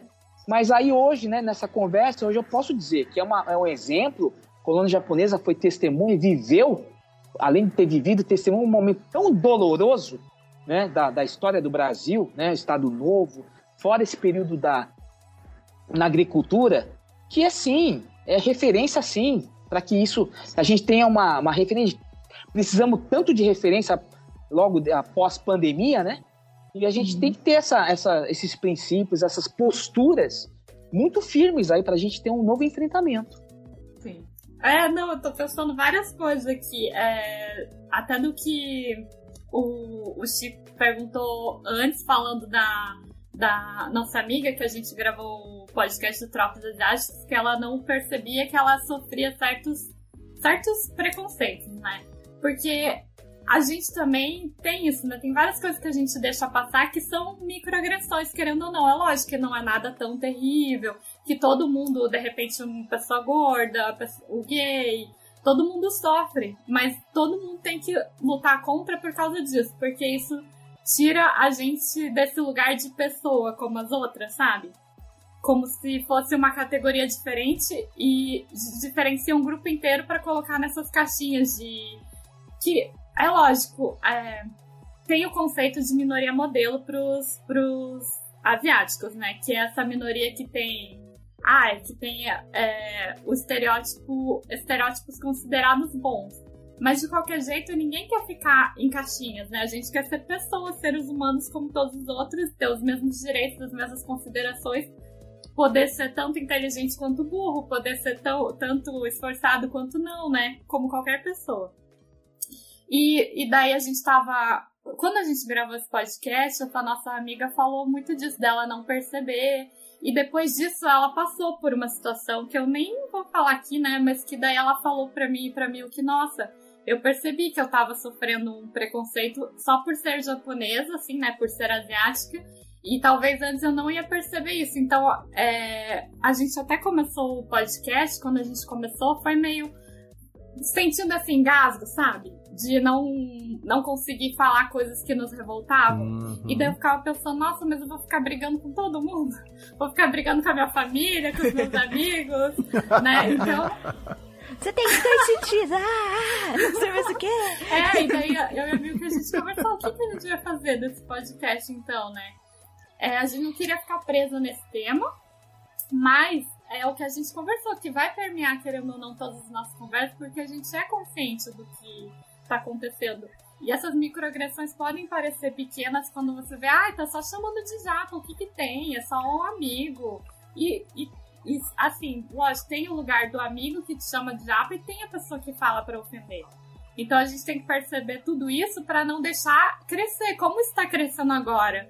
Porque está tendo um movimento muito grande contra os chineses, colocando toda a culpa do coronavírus neles, ligando ao comunismo, que é uma coisa que nem tem no Brasil. Então, é, a gente tem que estar tá sempre lutando contra essas coisas, né? O que a gente percebe, cansa, né? Uhum. a gente queria estar tá falando de outra coisa. é, mas é importante porque a gente está vivendo um momento único até, né? Que uh, mais pra frente a gente vai falar. Eu acho que nunca eu, eu percebi tanta aceitação da cultura japonesa quanto agora. Eu estava comentando que eu tenho uma afilhada que ela não é descendente, tá? Mas ela, ela me acompanha nos undokais, que a gente participa, ela, ela tá fazendo aula de mangá, ela tem os artistas japoneses que ela gosta, ela acompanha os, né, os, os animes e tal. Então, assim, é, para ela isso não é cultura japonesa e cultura brasileira, é cultura. É, para ela é, é, uma coisa só, né? Uhum. Então. Isso é bem legal. É porque, é você, é porque é cultura, né? Você falou do, do pessoal que hoje gosta desse pessoal do BTS, né? Sim. Começa a ter uma referência estética legal. E até queria fazer uma, uma referência até pelo, pelo seu podcast 80 Watts. Hum. Nos anos 80, né? Que queria fazer só para pontuar.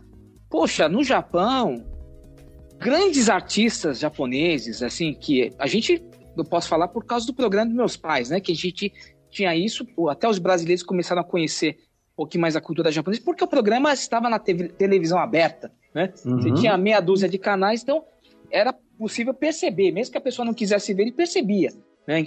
Inclusive, e Miyu, que existia um, um, um, Eu lembro bem desse momento, na TV Gazeta você tinha um, um período é, um horário que era assim de, de colônias, de étnicas. Ah, então, você tinha o mosaico, que era judeu, uhum. né? Que era antes do imag Imagens do Japão que vinha aqui. Depois você tinha o Caravelas da Saudade, né? Que era uhum. da comunidade portuguesa, né? Então você tinha vários programas. O Zácaro, muito... italiano. Zácaro, puxa, maravilhosos, né? Que a gente tinha na, na, televisão brasileira. Então a gente, por exemplo, a gente tinha esse, esse contato com um pouco com a cultura, a comunidade judaica pelo, pela televisão aberta, não tinha nada, né? Tanto é que quando chegou a videolocadora foi sensacional, né? Nossa, vamos ver filme americano, né? Aquela coisa toda. Né? E eu acho que, por exemplo, nesse, na parte do Japão, que era mais a colônia que conhecia, tinha o pessoal da música jovem, dos artistas, vários galãs, vários caras bonitões, né? Que a gente tá falando do BTS. Hoje, poxa, anos 80, o, o Xi vai lembrar, tinha um cara coitado, faleceu recentemente de câncer, veio pro Brasil, que era o Saijo Hideki. Ai, Meu Deus do céu. Esse cara é lindo, maravilhoso. Ele era o Michael, George Michael japonês. Inclusive, ele cantou a, a versão japonesa do, do Careless Whisper.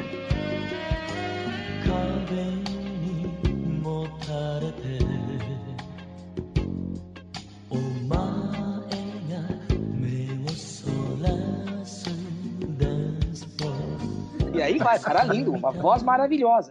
Então você tem já uma, poxa, se você olha hoje, você fala, pô, uma cara normal, cara, um, um japonês, um oriental bonito, né?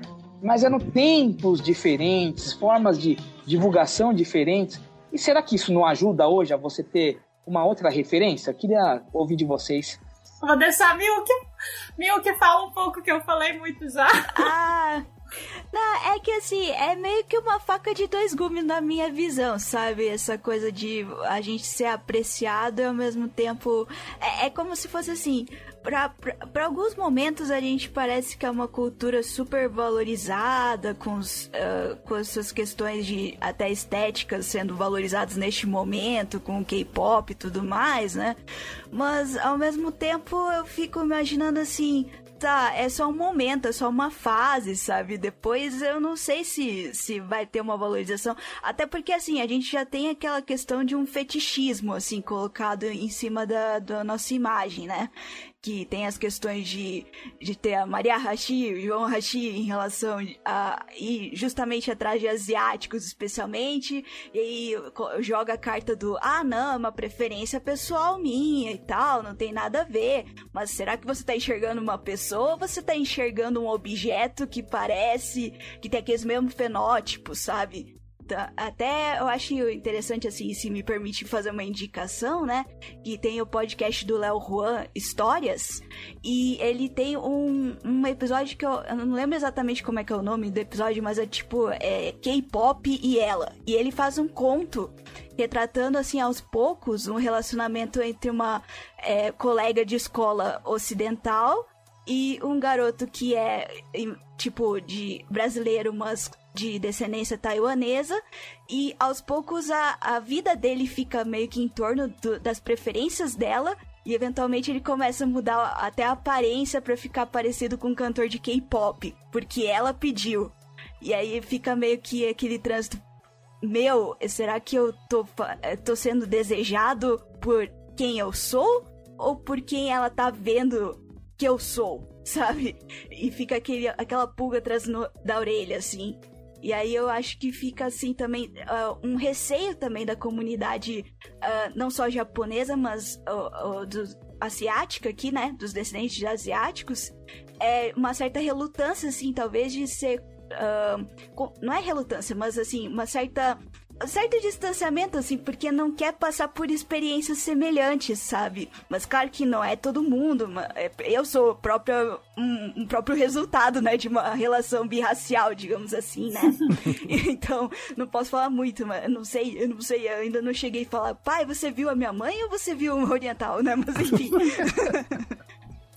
ah, eu tenho. Eu tenho um exemplo que, que fala um pouco sobre isso, né? Porque hum.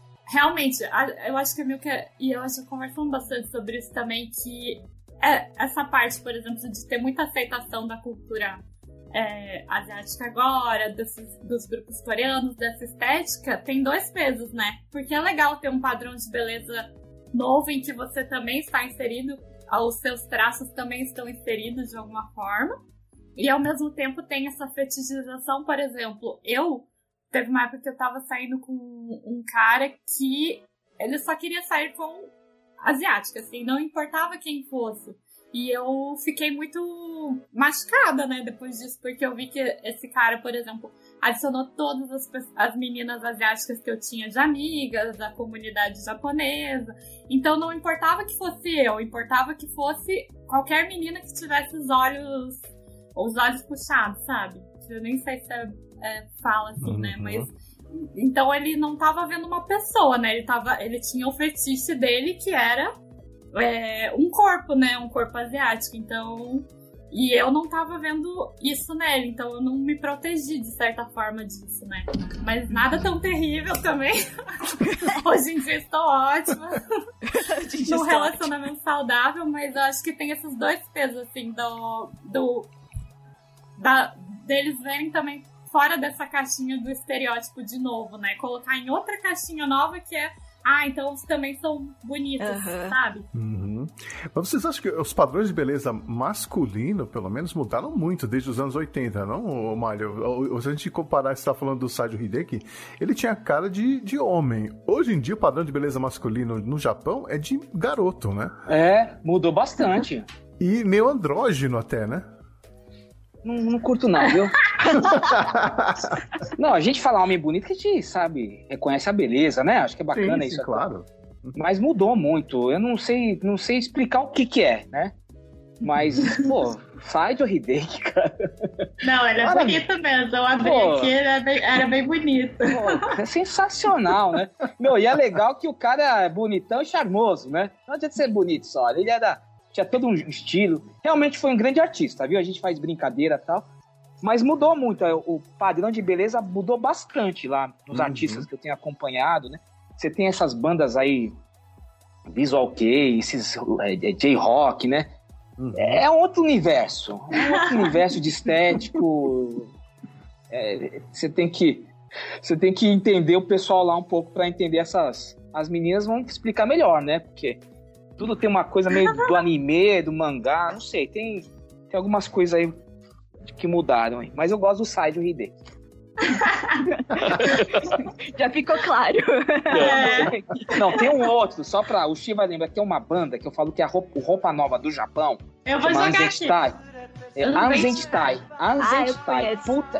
Eu adoro, eu adoro. E o Code Tamaki, né, uhum. até com o colega eu falei, ele é feio, mas tem uma voz, sabe aquela coisa? Uhum. Ele é tão assim. Eu falei, não, mas o cara é bonito, Mário. Eu falei, não, tá certo. Mas entendeu que é aquela brincadeira que a gente faz? Acho que tem muito da, do, do, da postura, né? Sei. Sim, da Vocês sabem explicar também. melhor, viu? Mas o, o, o Koji, ele tem o, o cabelo tipo de, de, de, de mangá, né, cara? Hoje, Dragon é... Ball, pô. Não, ele tá lindo. Ele tá, ele tem... Quantos anos ele tem? Sei lá, quase uns 70 anos? É por aí. Putz, mas o cara tá muito bem, ele tá com o cabelo todo branco, assim, meio de anime, parece um. É, parece, né? que... parece que ele é um super saiyajin, cara. É! Mas ele tá muito bem. Nossa, eu acompanho tudo, adoro. Ele tá muito bem. É maravilhoso. Nossa senhora, e canta. Nakanaide hitoride. Nossa Meu Deus, meus tios cantam no karaokê essa música. Nossa, eu adoro. É, tá. Mas, é, ô Milk, vem cá, você tem alguma teoria para explicar essa mudança no padrão de beleza masculino? Bom, eu não tenho como dizer é isso e ponto, mas acho que um palpite válido para essa mudança na referência de galãs, né, no, no Japão, seja a ascensão dos Jones, né?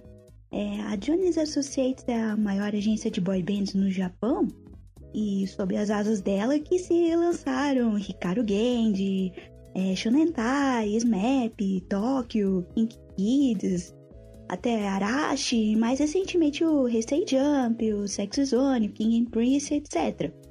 É, essa agência começou na década de 60 e, na qualidade de celeiro de talentos, acabou se destacando por vender um tipo específico de estética dos seus idols. Pelo menos entre aqueles que são lançados para o mercado, né? São rapazes em transição da adolescência para a vida adulta, é um corpo meio é, chassi de frango, né? Tipo, sem muita massa muscular ou músculos definidos, um cabelinho da moda, um rosto com feições mais delicadas e nada de barba ou bigode. Né? Com esse tipo físico, é, boa parte deles acaba entrando no que a gente define hoje como bichonem, né? Que literalmente significa um garoto bonito. Mas esse, o bi, né, de bichonem, é um kanji que vem da palavra bidin e geralmente é usado para se referir à beleza feminina. Então, é um garoto ou rapaz que tem um tipo de beleza meio andrógena, é, hoje os idols como os da Jones têm de ser mais do que cantores que sabem dançar, né? São modelos, são atores, são showman, é, apresentador de TV, de, de rádio, garoto propaganda de comercial, hum, até embaixador de turismo, cidadão exemplar, etc. Então, conforme eles ocupam todos esses espaços, né? Eles acabam fazendo parte do cotidiano. E eu acho que eles também acabaram contribuindo para que parte do padrão de beleza masculino mudasse no Japão. Ao menos dentro dessa faixa etária, né, que as boy bands da Jones tendem a se popularizar. Mas, claro que também tem o Ikemen, né, que acho que entra nessa elegância e garbor dos artistas que vocês falaram. Até porque vem de Ikeru, ou Iketeru, tem mais esse sentido de né, cool, né? E acho que desperta mais essa ideia de beleza madura masculina e também cai no gosto, né, das mulheres e boa parte delas maduras também.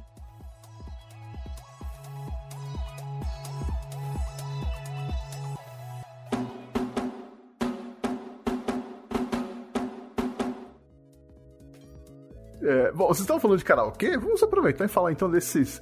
É, de alguns aspectos da cultura japonesa que, que é, no passado eram tipicamente é, fechados dentro da comunidade, né? Que agora são populares fora dela, com, entre, vamos dizer assim, entre aspas, né? Todos os brasileiros. Karaokê é uma delas, né? Uhum. Porque eu lembro que antigamente você ia num karaokê e não só tinha música japonesa e música japonesa chata. não, era chata não, filho, é legal.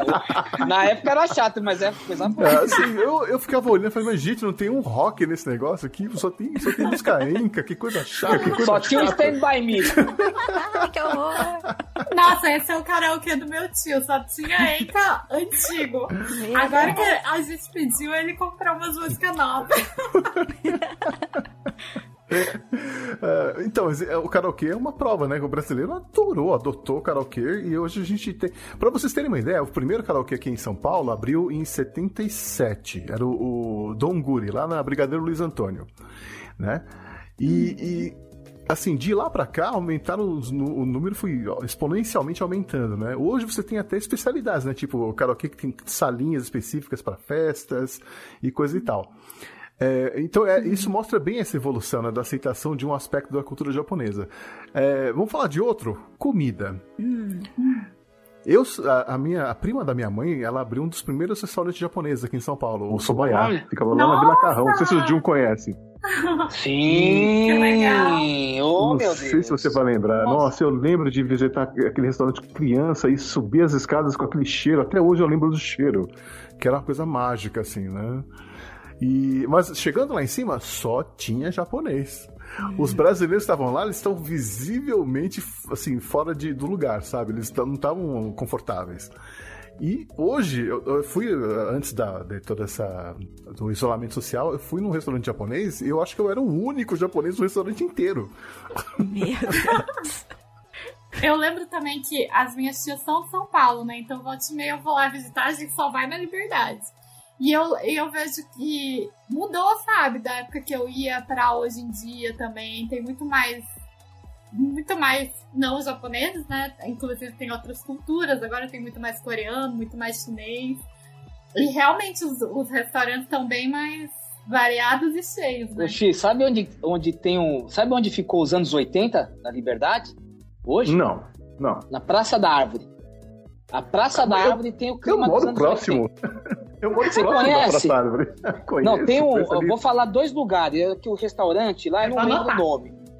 Do lado do metrô, quando você sai, na Sim. rua do metrô, tem uma. Tem um, um lamenhar de um, uh -huh. uma família. É... Assulame, Lamenaçu. É isso aí, que é o pessoal lá de, de Belém do Pará. Sim, que eles misturaram a culinária é. de lá lado, com a japonesa. É. Do lado é, desse lamenhar, Gostoso. Oh, Agora, mais, go mais gostoso ainda é o do lado, que só hum, funciona de dia. Sim. Que é da Batianzinha. A Batianzinha tá lá, né? Aí você vai lá, aí você entra lá, começa a tocar aquelas músicas do Yo, aquelas músicas. Pô, pô, pô. Sabe aquelas músicas japonesas assim? Você parece que tá no Nihongaku. Aí você entra lá, só tá colônia, você sabe? e é por quilo. Aí você vai lá, tem. Não tem. Sushi é aquele makizushi, narizushi. Mas tem lá o Gohan Misoshiro e você senta, como fosse, sei lá, parece que você tá nos anos 80, juro por Deus. Tô falando uma coisa para ilustrar para quem tá ouvindo. É. Aí eu fui com meus filhos, a gente vai sempre nas férias, tem mais tempo. Nossa, meus filhos têm mania de desenhar. Então a gente come o Gohan, toma lá, come lamen, tem tudo assim, por quilo. Uhum. A gente uhum. fica desenhando lá e vem a Batian, traz o não sei o que, Furikake no Gohan. Ficou lá. Eu falei, cara, os anos 80. Tem mais um restaurante aqui na Liberdade que tem o gosto dos anos 80, uhum. que é o Mimatsu. Hum. Que é o ah, gosto mais. É, é o único. O resto já tá muito modernizado já. Tá gostoso. Uhum. Mas uhum. aquele momento que eu tô falando dos anos 80, porque a gente tá no 80 watts, né, Chico? A gente, a gente tem que lembrar, né? Que a gente tá nessa. Sempre. Tem que voltar na máquina do tempo, né? Sim. Então, os anos 80 da Liberdade está na Praça da Árvore. Tem um boteco também, lá na esquina, esqueci o nome, que é um, uma família lá, nipo-brasileira, que faz. Caramba, aquilo lá eu levo. Quando vem gente de fora, é japonês, americano, eu levo lá, né? É um pé sujinho lá. Aí o cara quer comer um frango a passarinho com a cerveja trintada e quer um, um temaki. Não é um temaki, né? Top, mas é justo. Uhum. Coisa maravilhosa, né? Essa mistura toda, né? Então tá aí, ó. É. Olha aí, ouvinte oitentista, anote as sugestões aí de mais é, lá. Né? É, desculpa que eu não sei o nome, mas é rapidinho, você fala lá, pergunta, o pessoal vai saber. Pois é. E além disso, vocês têm outros exemplos de, de coisas da cultura japonesa que praticamente foram adotadas pelos, pelos brasileiros natos, vamos dizer assim? Hum, não vem nada Olha, na cabeça. Por exemplo, é, eu estava fazendo um curso de, de, de, de, japonês e eu era o, Aliás, eram só eu e um outro amigo que éramos descendentes. Os outros eram é... todos brasileiros. Hoje é comum isso, né? Uhum. E falavam muito bem. Eu ficava assim, gente, mas pra que você tá querendo aprender japonês, sabe? E aí, uma das alunas, ela tava. Uh, ela queria fazer carreira como desenhista de mangá. Que legal. Ai, que legal. Então, assim, já tá virando profissão, né? Tá virando opção de vida. A pessoa quer mudar para lá. É, que mais? A minha sobrinha fazia, ela fazia parte de um grupo de taiko de Okinawa. E, e no grupo, tava assim, 50% não eram japoneses. É, né? é verdade. Então, então Aqui em também... Curitiba a gente também participou de grupo de Yosakoi Saran, que é uma, uma dança. É muito né? legal, hein? É muito legal, né? A gente participou por anos, eu e a Milk, né, Milk?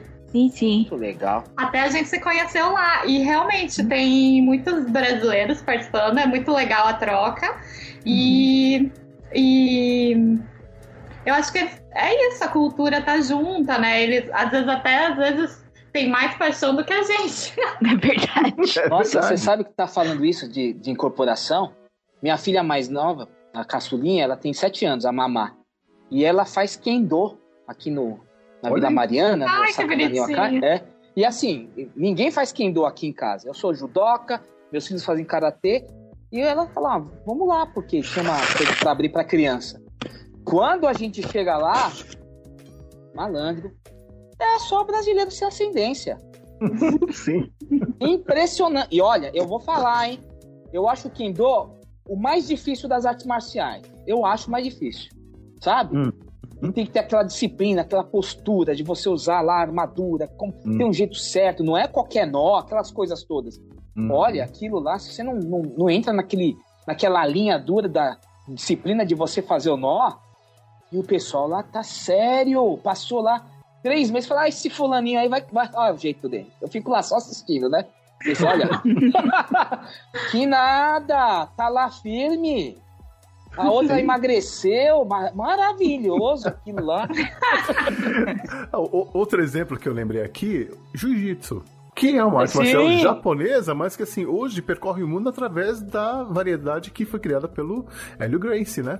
Da Brasília. Jiu-Jitsu. Brazilian Jiu-Jitsu, né? É, então, assim, eu acho que eh, toda cultura tem ah, muito a ganhar quando ela se mistura com outra. Porque eh, ela fica mais rica, né? Então, assim, eu tô vendo isso com a cultura japonesa hoje em dia e eu tô maravilhado, assim. Ah, o que eu vejo de, de podcasters que não têm ascendência japonesa falando de mangá, de anime, de, de J-pop, J-rock, é impressionante. E a gente aqui no Brasil mesmo, né? A gente tem essa sorte, na verdade, essa bênção de ter tantas culturas, né? Porque, querendo ou não, a gente falou isso bastante lá no, no podcast de viagem do Japão. Eles são mais fechados, né? Então, não, você não vai ter um buffet igual o nosso, que tem sushi, que tem carne, que tem estrogonofe, que tem feijão. Isso é a melhor É muito coisa. legal isso. Sim, Aham. e que cada vez mais a gente se inspira nisso, né? Tanto é que, a, nossa, tem uma. Tinha uma tia lá do nosso grupo de Osaka que fazia carê enjoada. Gente, é uma delícia! Ah, é? Aham. Era uma delícia! Eu queria até ter pego a receita com ela. Que Putz, mistura que mais. legal. É legal, né? Gente, quem não pensou em misturar o carê, que é a melhor coisa do Japão, com a Cara. melhor coisa do Brasil? É. Nossa. Mas, bom, falando um pouquinho então sobre. é, vamos, vamos falar para os ouvintes onde que é, eles podem experimentar a cultura japonesa, aqueles que ainda acham, né, não estão familiarizados.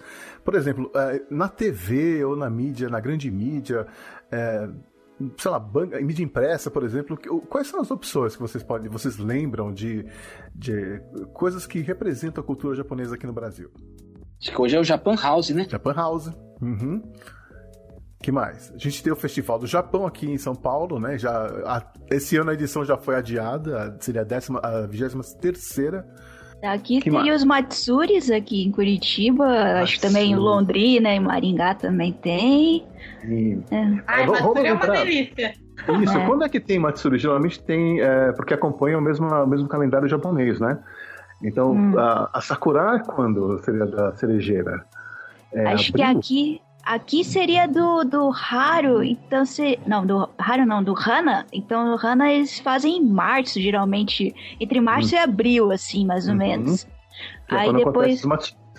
Isso, daí tem o Imin Matsuri aqui em, em Curitiba, particularmente, que é da imigração japonesa. Hum. E aí depois o Haru Matsuri em setembro. Hum. Nossa, é uma delícia a Matsuri, né? É, se não fosse pela tabela de preço cara, até que eu ia mais vezes. É. É, aqui em São Paulo tem também o Festival de Okinawa, que já tá virando tradição já, né? E é um É. festival maravilhoso, que fica lá, Ai, é que lá no, no Clube Manchester, em São Paulo. Nossa, tem um grupo de dança de Okinawa que é muito bom, né? Que tem no Brasil inteiro, o RKMD. É Ah, assim sim. o nome, né?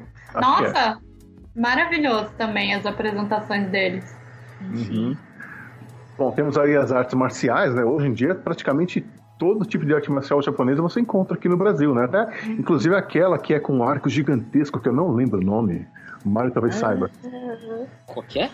Aquele que é um arco, arco e flash, mas é um arco gigante. Se você, que você ah, dispara esqueci. na lateral.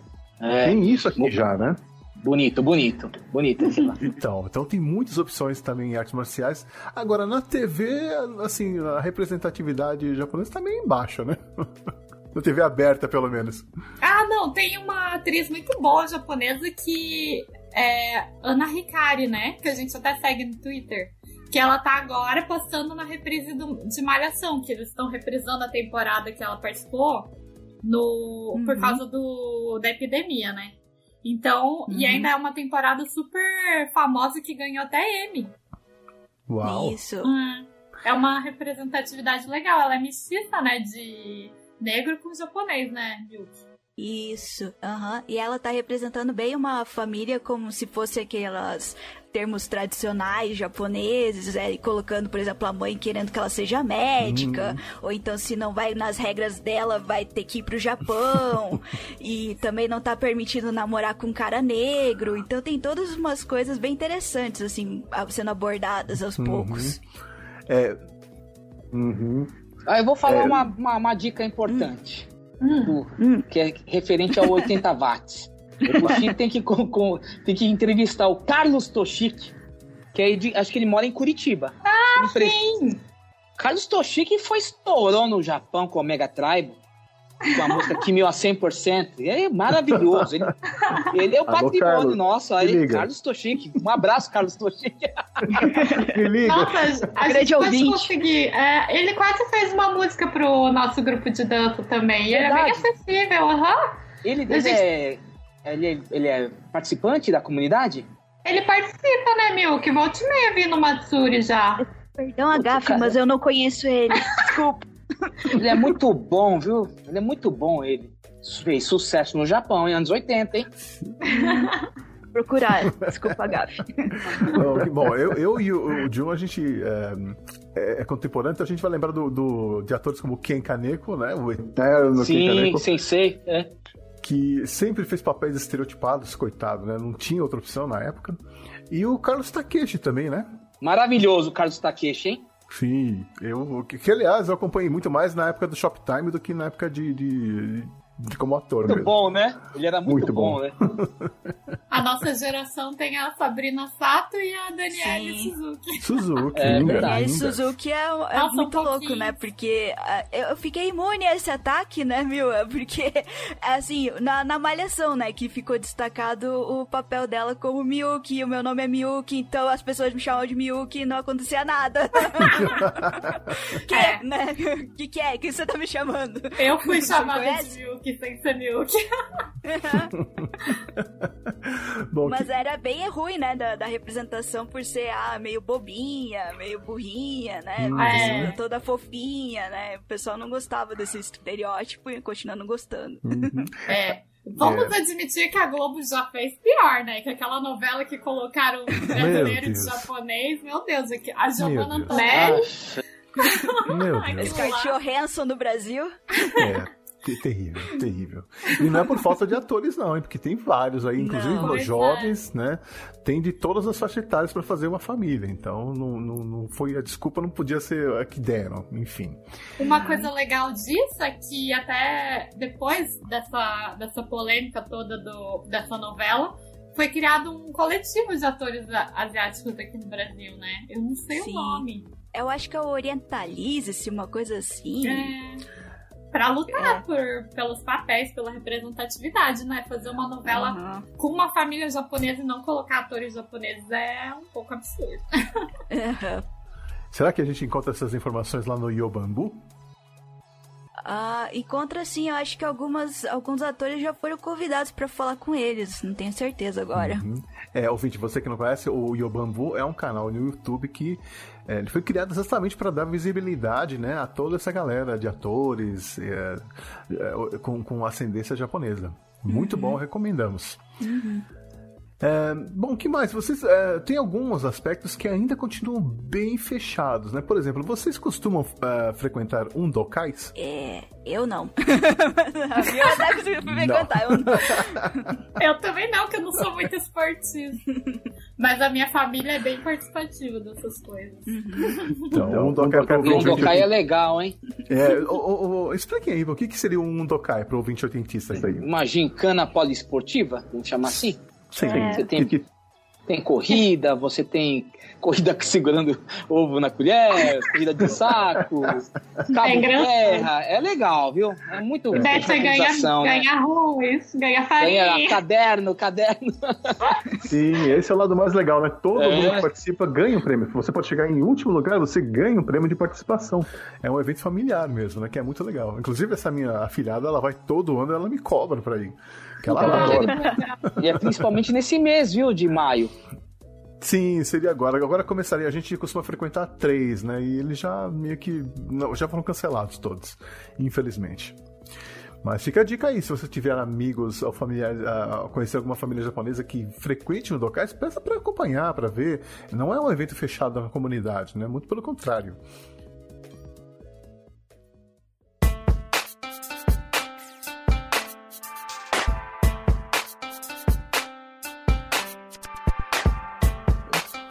Assim, o que, o que de fato mudou na sociedade brasileira em relação aos Nikkeis? Do, do que era antigamente para o que é hoje em dia?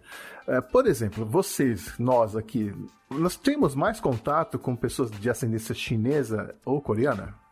Essas comunidades se abriram? Hum. Quero dizer. Acho que a coreana com a japonesa mais. Eu não sei. Assim, aqui em Curitiba fica meio difícil fazer essa observação, porque parece que cada um tá no seu canto, praticamente, nesse sentido, sabe? Mas uh, eu acho que, se, se for dizer que há mais contato, uma abertura, uma possibilidade de abertura, eu acho que há sim. Não, não, não permeia uma coisa que você poderia comparar com a situação que tá acontecendo nesses países de origem, né? Digamos assim, que ainda tem muita ferida aberta, né? Porque não tem, tem países que não se aceitam a, a sua parcela histórica de culpa, né? Então fica meio difícil ter um relacionamento saudável, né? Mas a princípio, aqui eu acho que não sei se vem para mal, para bem o fato de é, os nossos é, parentes mais velhos não ficarem é, chafurdando essas, esses problemas. Talvez e, eles, das gerações deles entre si, talvez venham algumas picuinhas, mas as nossas gerações já não vêm tanto, talvez até porque não faz tanto parte dos nossos é, conhecimentos dentro da escola as questões né, que tiveram com esses países, não sei dizer. Não sei uhum. se aqui em Curitiba não não tem uma comunidade tão grande, pelo menos. E também não sei como que é tá a onda de imigração chinesa e coreana em São Paulo, vocês sabem como que é? Em qual geração? Pois é. Eu acho que eles estão numa fase ainda.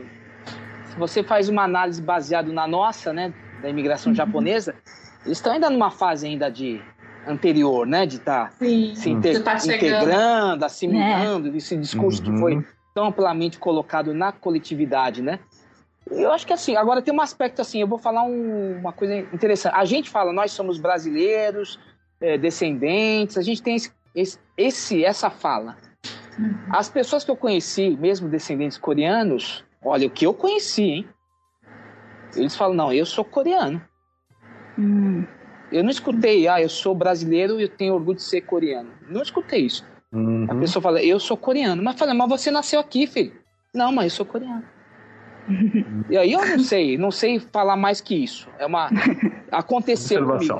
É uma observação. Então, é. o que, que isso significa, não sei. Talvez até por ser uma onda mais recente de imigração, eles ainda não se sintam mesmo brasileiros como nós já nos sentimos, né? Uhum. É, eu tenho notado muita abertura para a cultura taiwanesa tanto de, de, culinária quanto de cultura mesmo. Assim, eu tenho visto vários, vários exemplos assim nos lugares que eu frequento. É, a liberdade está. Eu percebi assim com o tempo que tem muito mais muito mais culturas agora, né? Quando eu era bem mais nova, só tinha praticamente restaurante japonês, que eu me lembro, assim, né? Não sei se eu também não prestava tanta atenção, mas hoje em dia tem muito restaurante coreano. E a gente também tá aprendendo, né, da cultura deles, que eles têm principalmente a parte de culinária, meu Deus, é maravilhoso. Coreanos, taiwaneses, que agora até tá chegando em Curitiba, que aqui em Curitiba não, não a gente não vê tanta multiculturalidade igual em São Paulo, né? Eu acho que assim, né? Por exemplo, a gente fala dessas comunidades, tudo mais. Eu não tenho muito contato. Tenho contato através da culinária. Talvez seja o principal é, ponto de partida, né? Para de conhecer uma, uma um povo diferente, né? Uhum. E em um aspecto, eu acho assim que a gente está começando, já está já há um tempo utilizando o termo asiático, né? Uhum. Mas eu não vejo assim a união dessas três etnias aqui, né? uhum. né? Não em, é. em, festivais, tipo, vamos fazer um festival asiático, vai, por exemplo. Então, junta lá a dança coreana com arte marcial, kung fu chinês e, sei lá, alguma coisa do kendo japonês, assim, eu não vejo hum. isso acontecer. Né? Uma é, vez, pontualmente, não. alguma coisa, não... existe, claro, né? Existem boas iniciativas, sim. Mas não existe essa cultura asiática como a gente vê nos Estados Unidos. Então, também é ah. é uma é uma outra fase ainda que a gente está vivendo. Acho que é o caminho vai ser esse, né? Então, uhum. é, aí a gente vai analisando migração que... nova, aspecto geopolítico, é, traumas de guerra e assim por diante. Né? Sim, né? tem muita história dos, dos países, né? Mas eu acho que é até uma tendência da gente se unir de certa forma por, por a gente ser todos colocados no mesmo balaio, por quem não é asiático, né? Por não ter uma diferença. Então, vai acabar, eu acho que tendo uma identificação para esse lado mais, né? De ser colocado todos nesse estereótipo. E eu vejo, até a gente falando agora de mudança de geração, eu vejo que as gerações anteriores têm, por exemplo, muito mais preconceito, né? Até pelas, pela coisa que traz e tal, com, com chinês também, muito forte, né? que é um negócio que a gente vai, vai, assim, se a gente quer o nosso lugar, a gente vai ter que defender o de todo mundo, né? Então vamos ter que aprender isso também, a não ser uhum. dessa forma, né? Eu acho que é compartilhamento de experiências semelhantes é que deveria nos unir mais, em, vez de ser essas outras questões uh, que, que uh, se atrelam à questão geopolítica mesmo, né? Ah, eu só queria retornar ao ponto que o Mario Jim falou sobre aquela palestra que é, estava com os bolivianos e tal. Eu me lembrei de um quadrinho do George Takei. Que ah, legal, fala, hein? Né, é, do. Eles nos chamavam de inimigo. Que ele retrata a experiência que ele teve na infância, é, sendo trazido para campos de concentração é, durante o período da Segunda Guerra nos Estados Unidos. E aí mostra muito bem o, o papel, no caso, do pai dele, né? E como um, um papel de liderança em relação à comunidade que ele estava. Na verdade, ele ficou em dois campos diferentes, se não me engano. E aí ele foi um grande líder comunitário para que houvesse esse, digamos assim, é, diálogo com as necessidades que a comunidade tinha.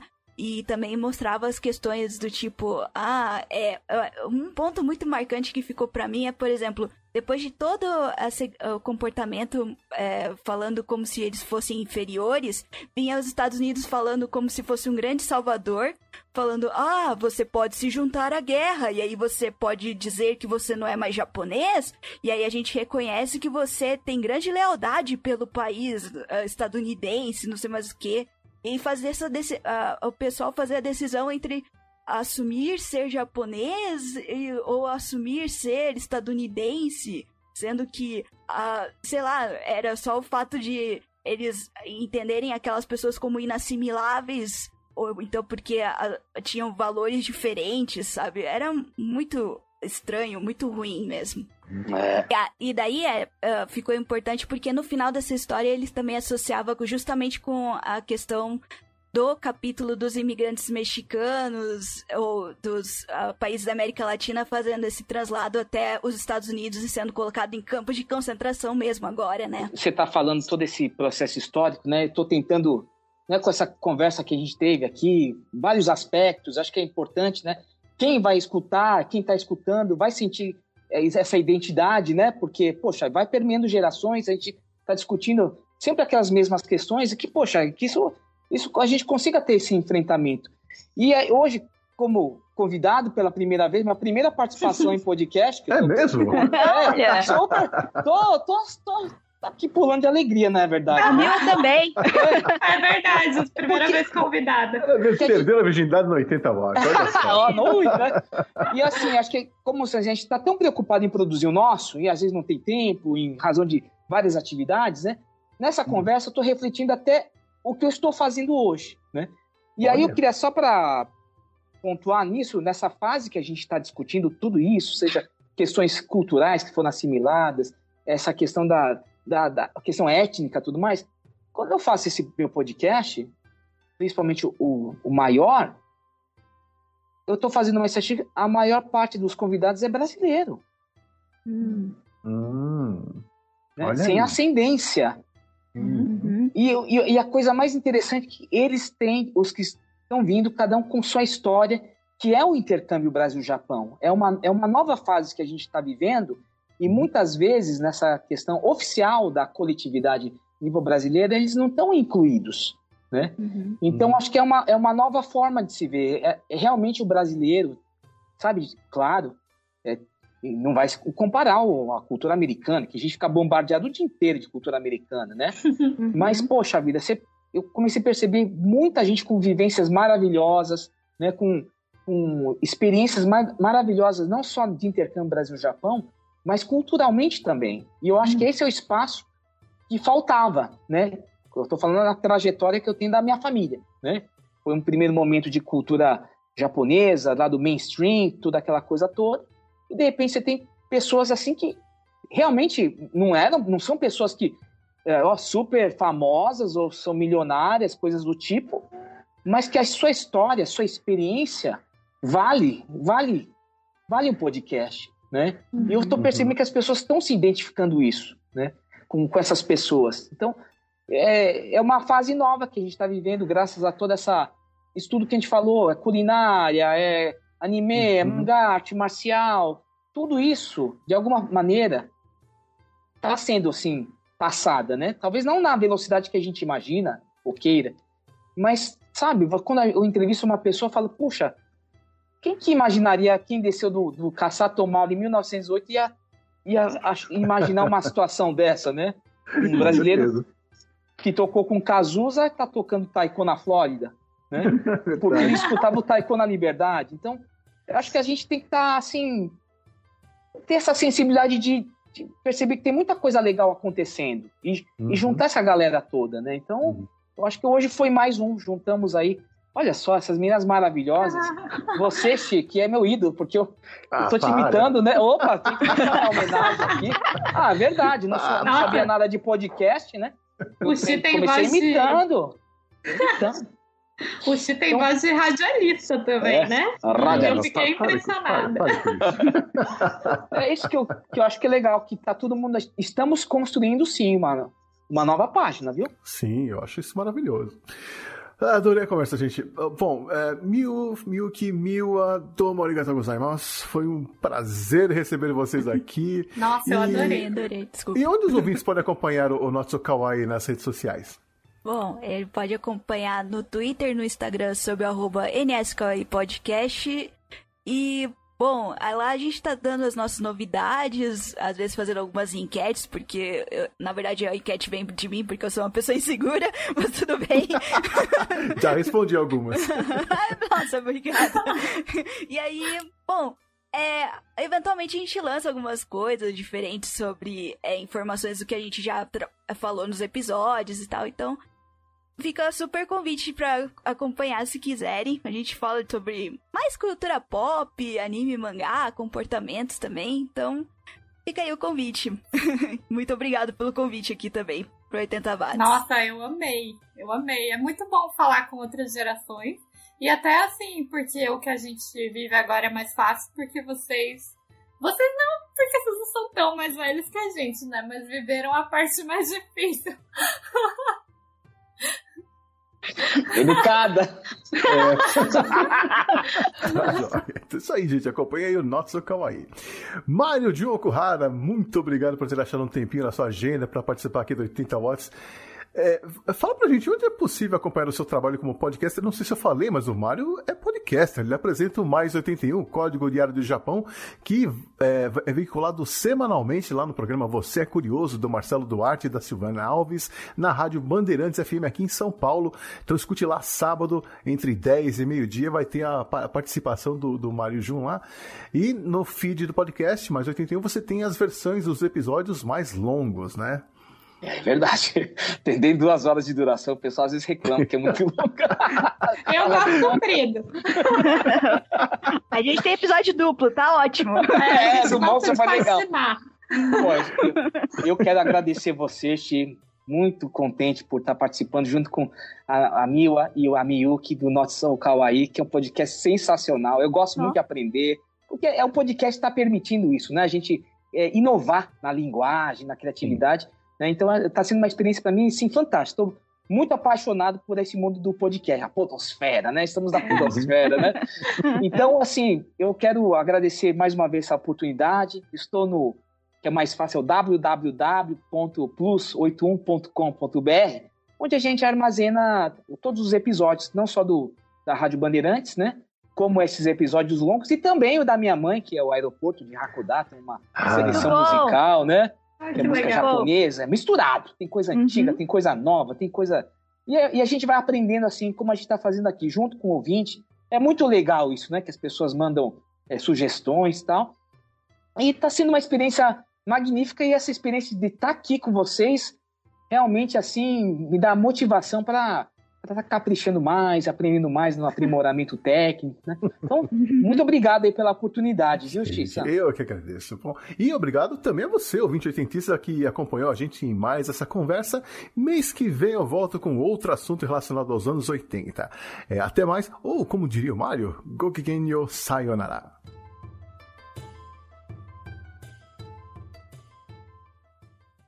Ô, posso mandar um beijo para algumas pessoas?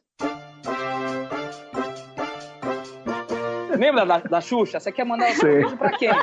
Eu sempre quis ir lá pra falar. Eu vou mandar beijo pra minha mãe. E o beijo vai pra quem? Quero mandar um beijo pra minha mãe, pra minha esposa, Valéria, pro meu filho Yudi, Eide, a mamá. Pronto, já realizei. Xuxa, um beijo pra você, Xuxa. E eu vou mandar um beijo pra família Furukawa e pra família Rafuda. Um beijo! Ah, vou mandar um beijo pro meu pai, pra minha mãe e pra Sasha.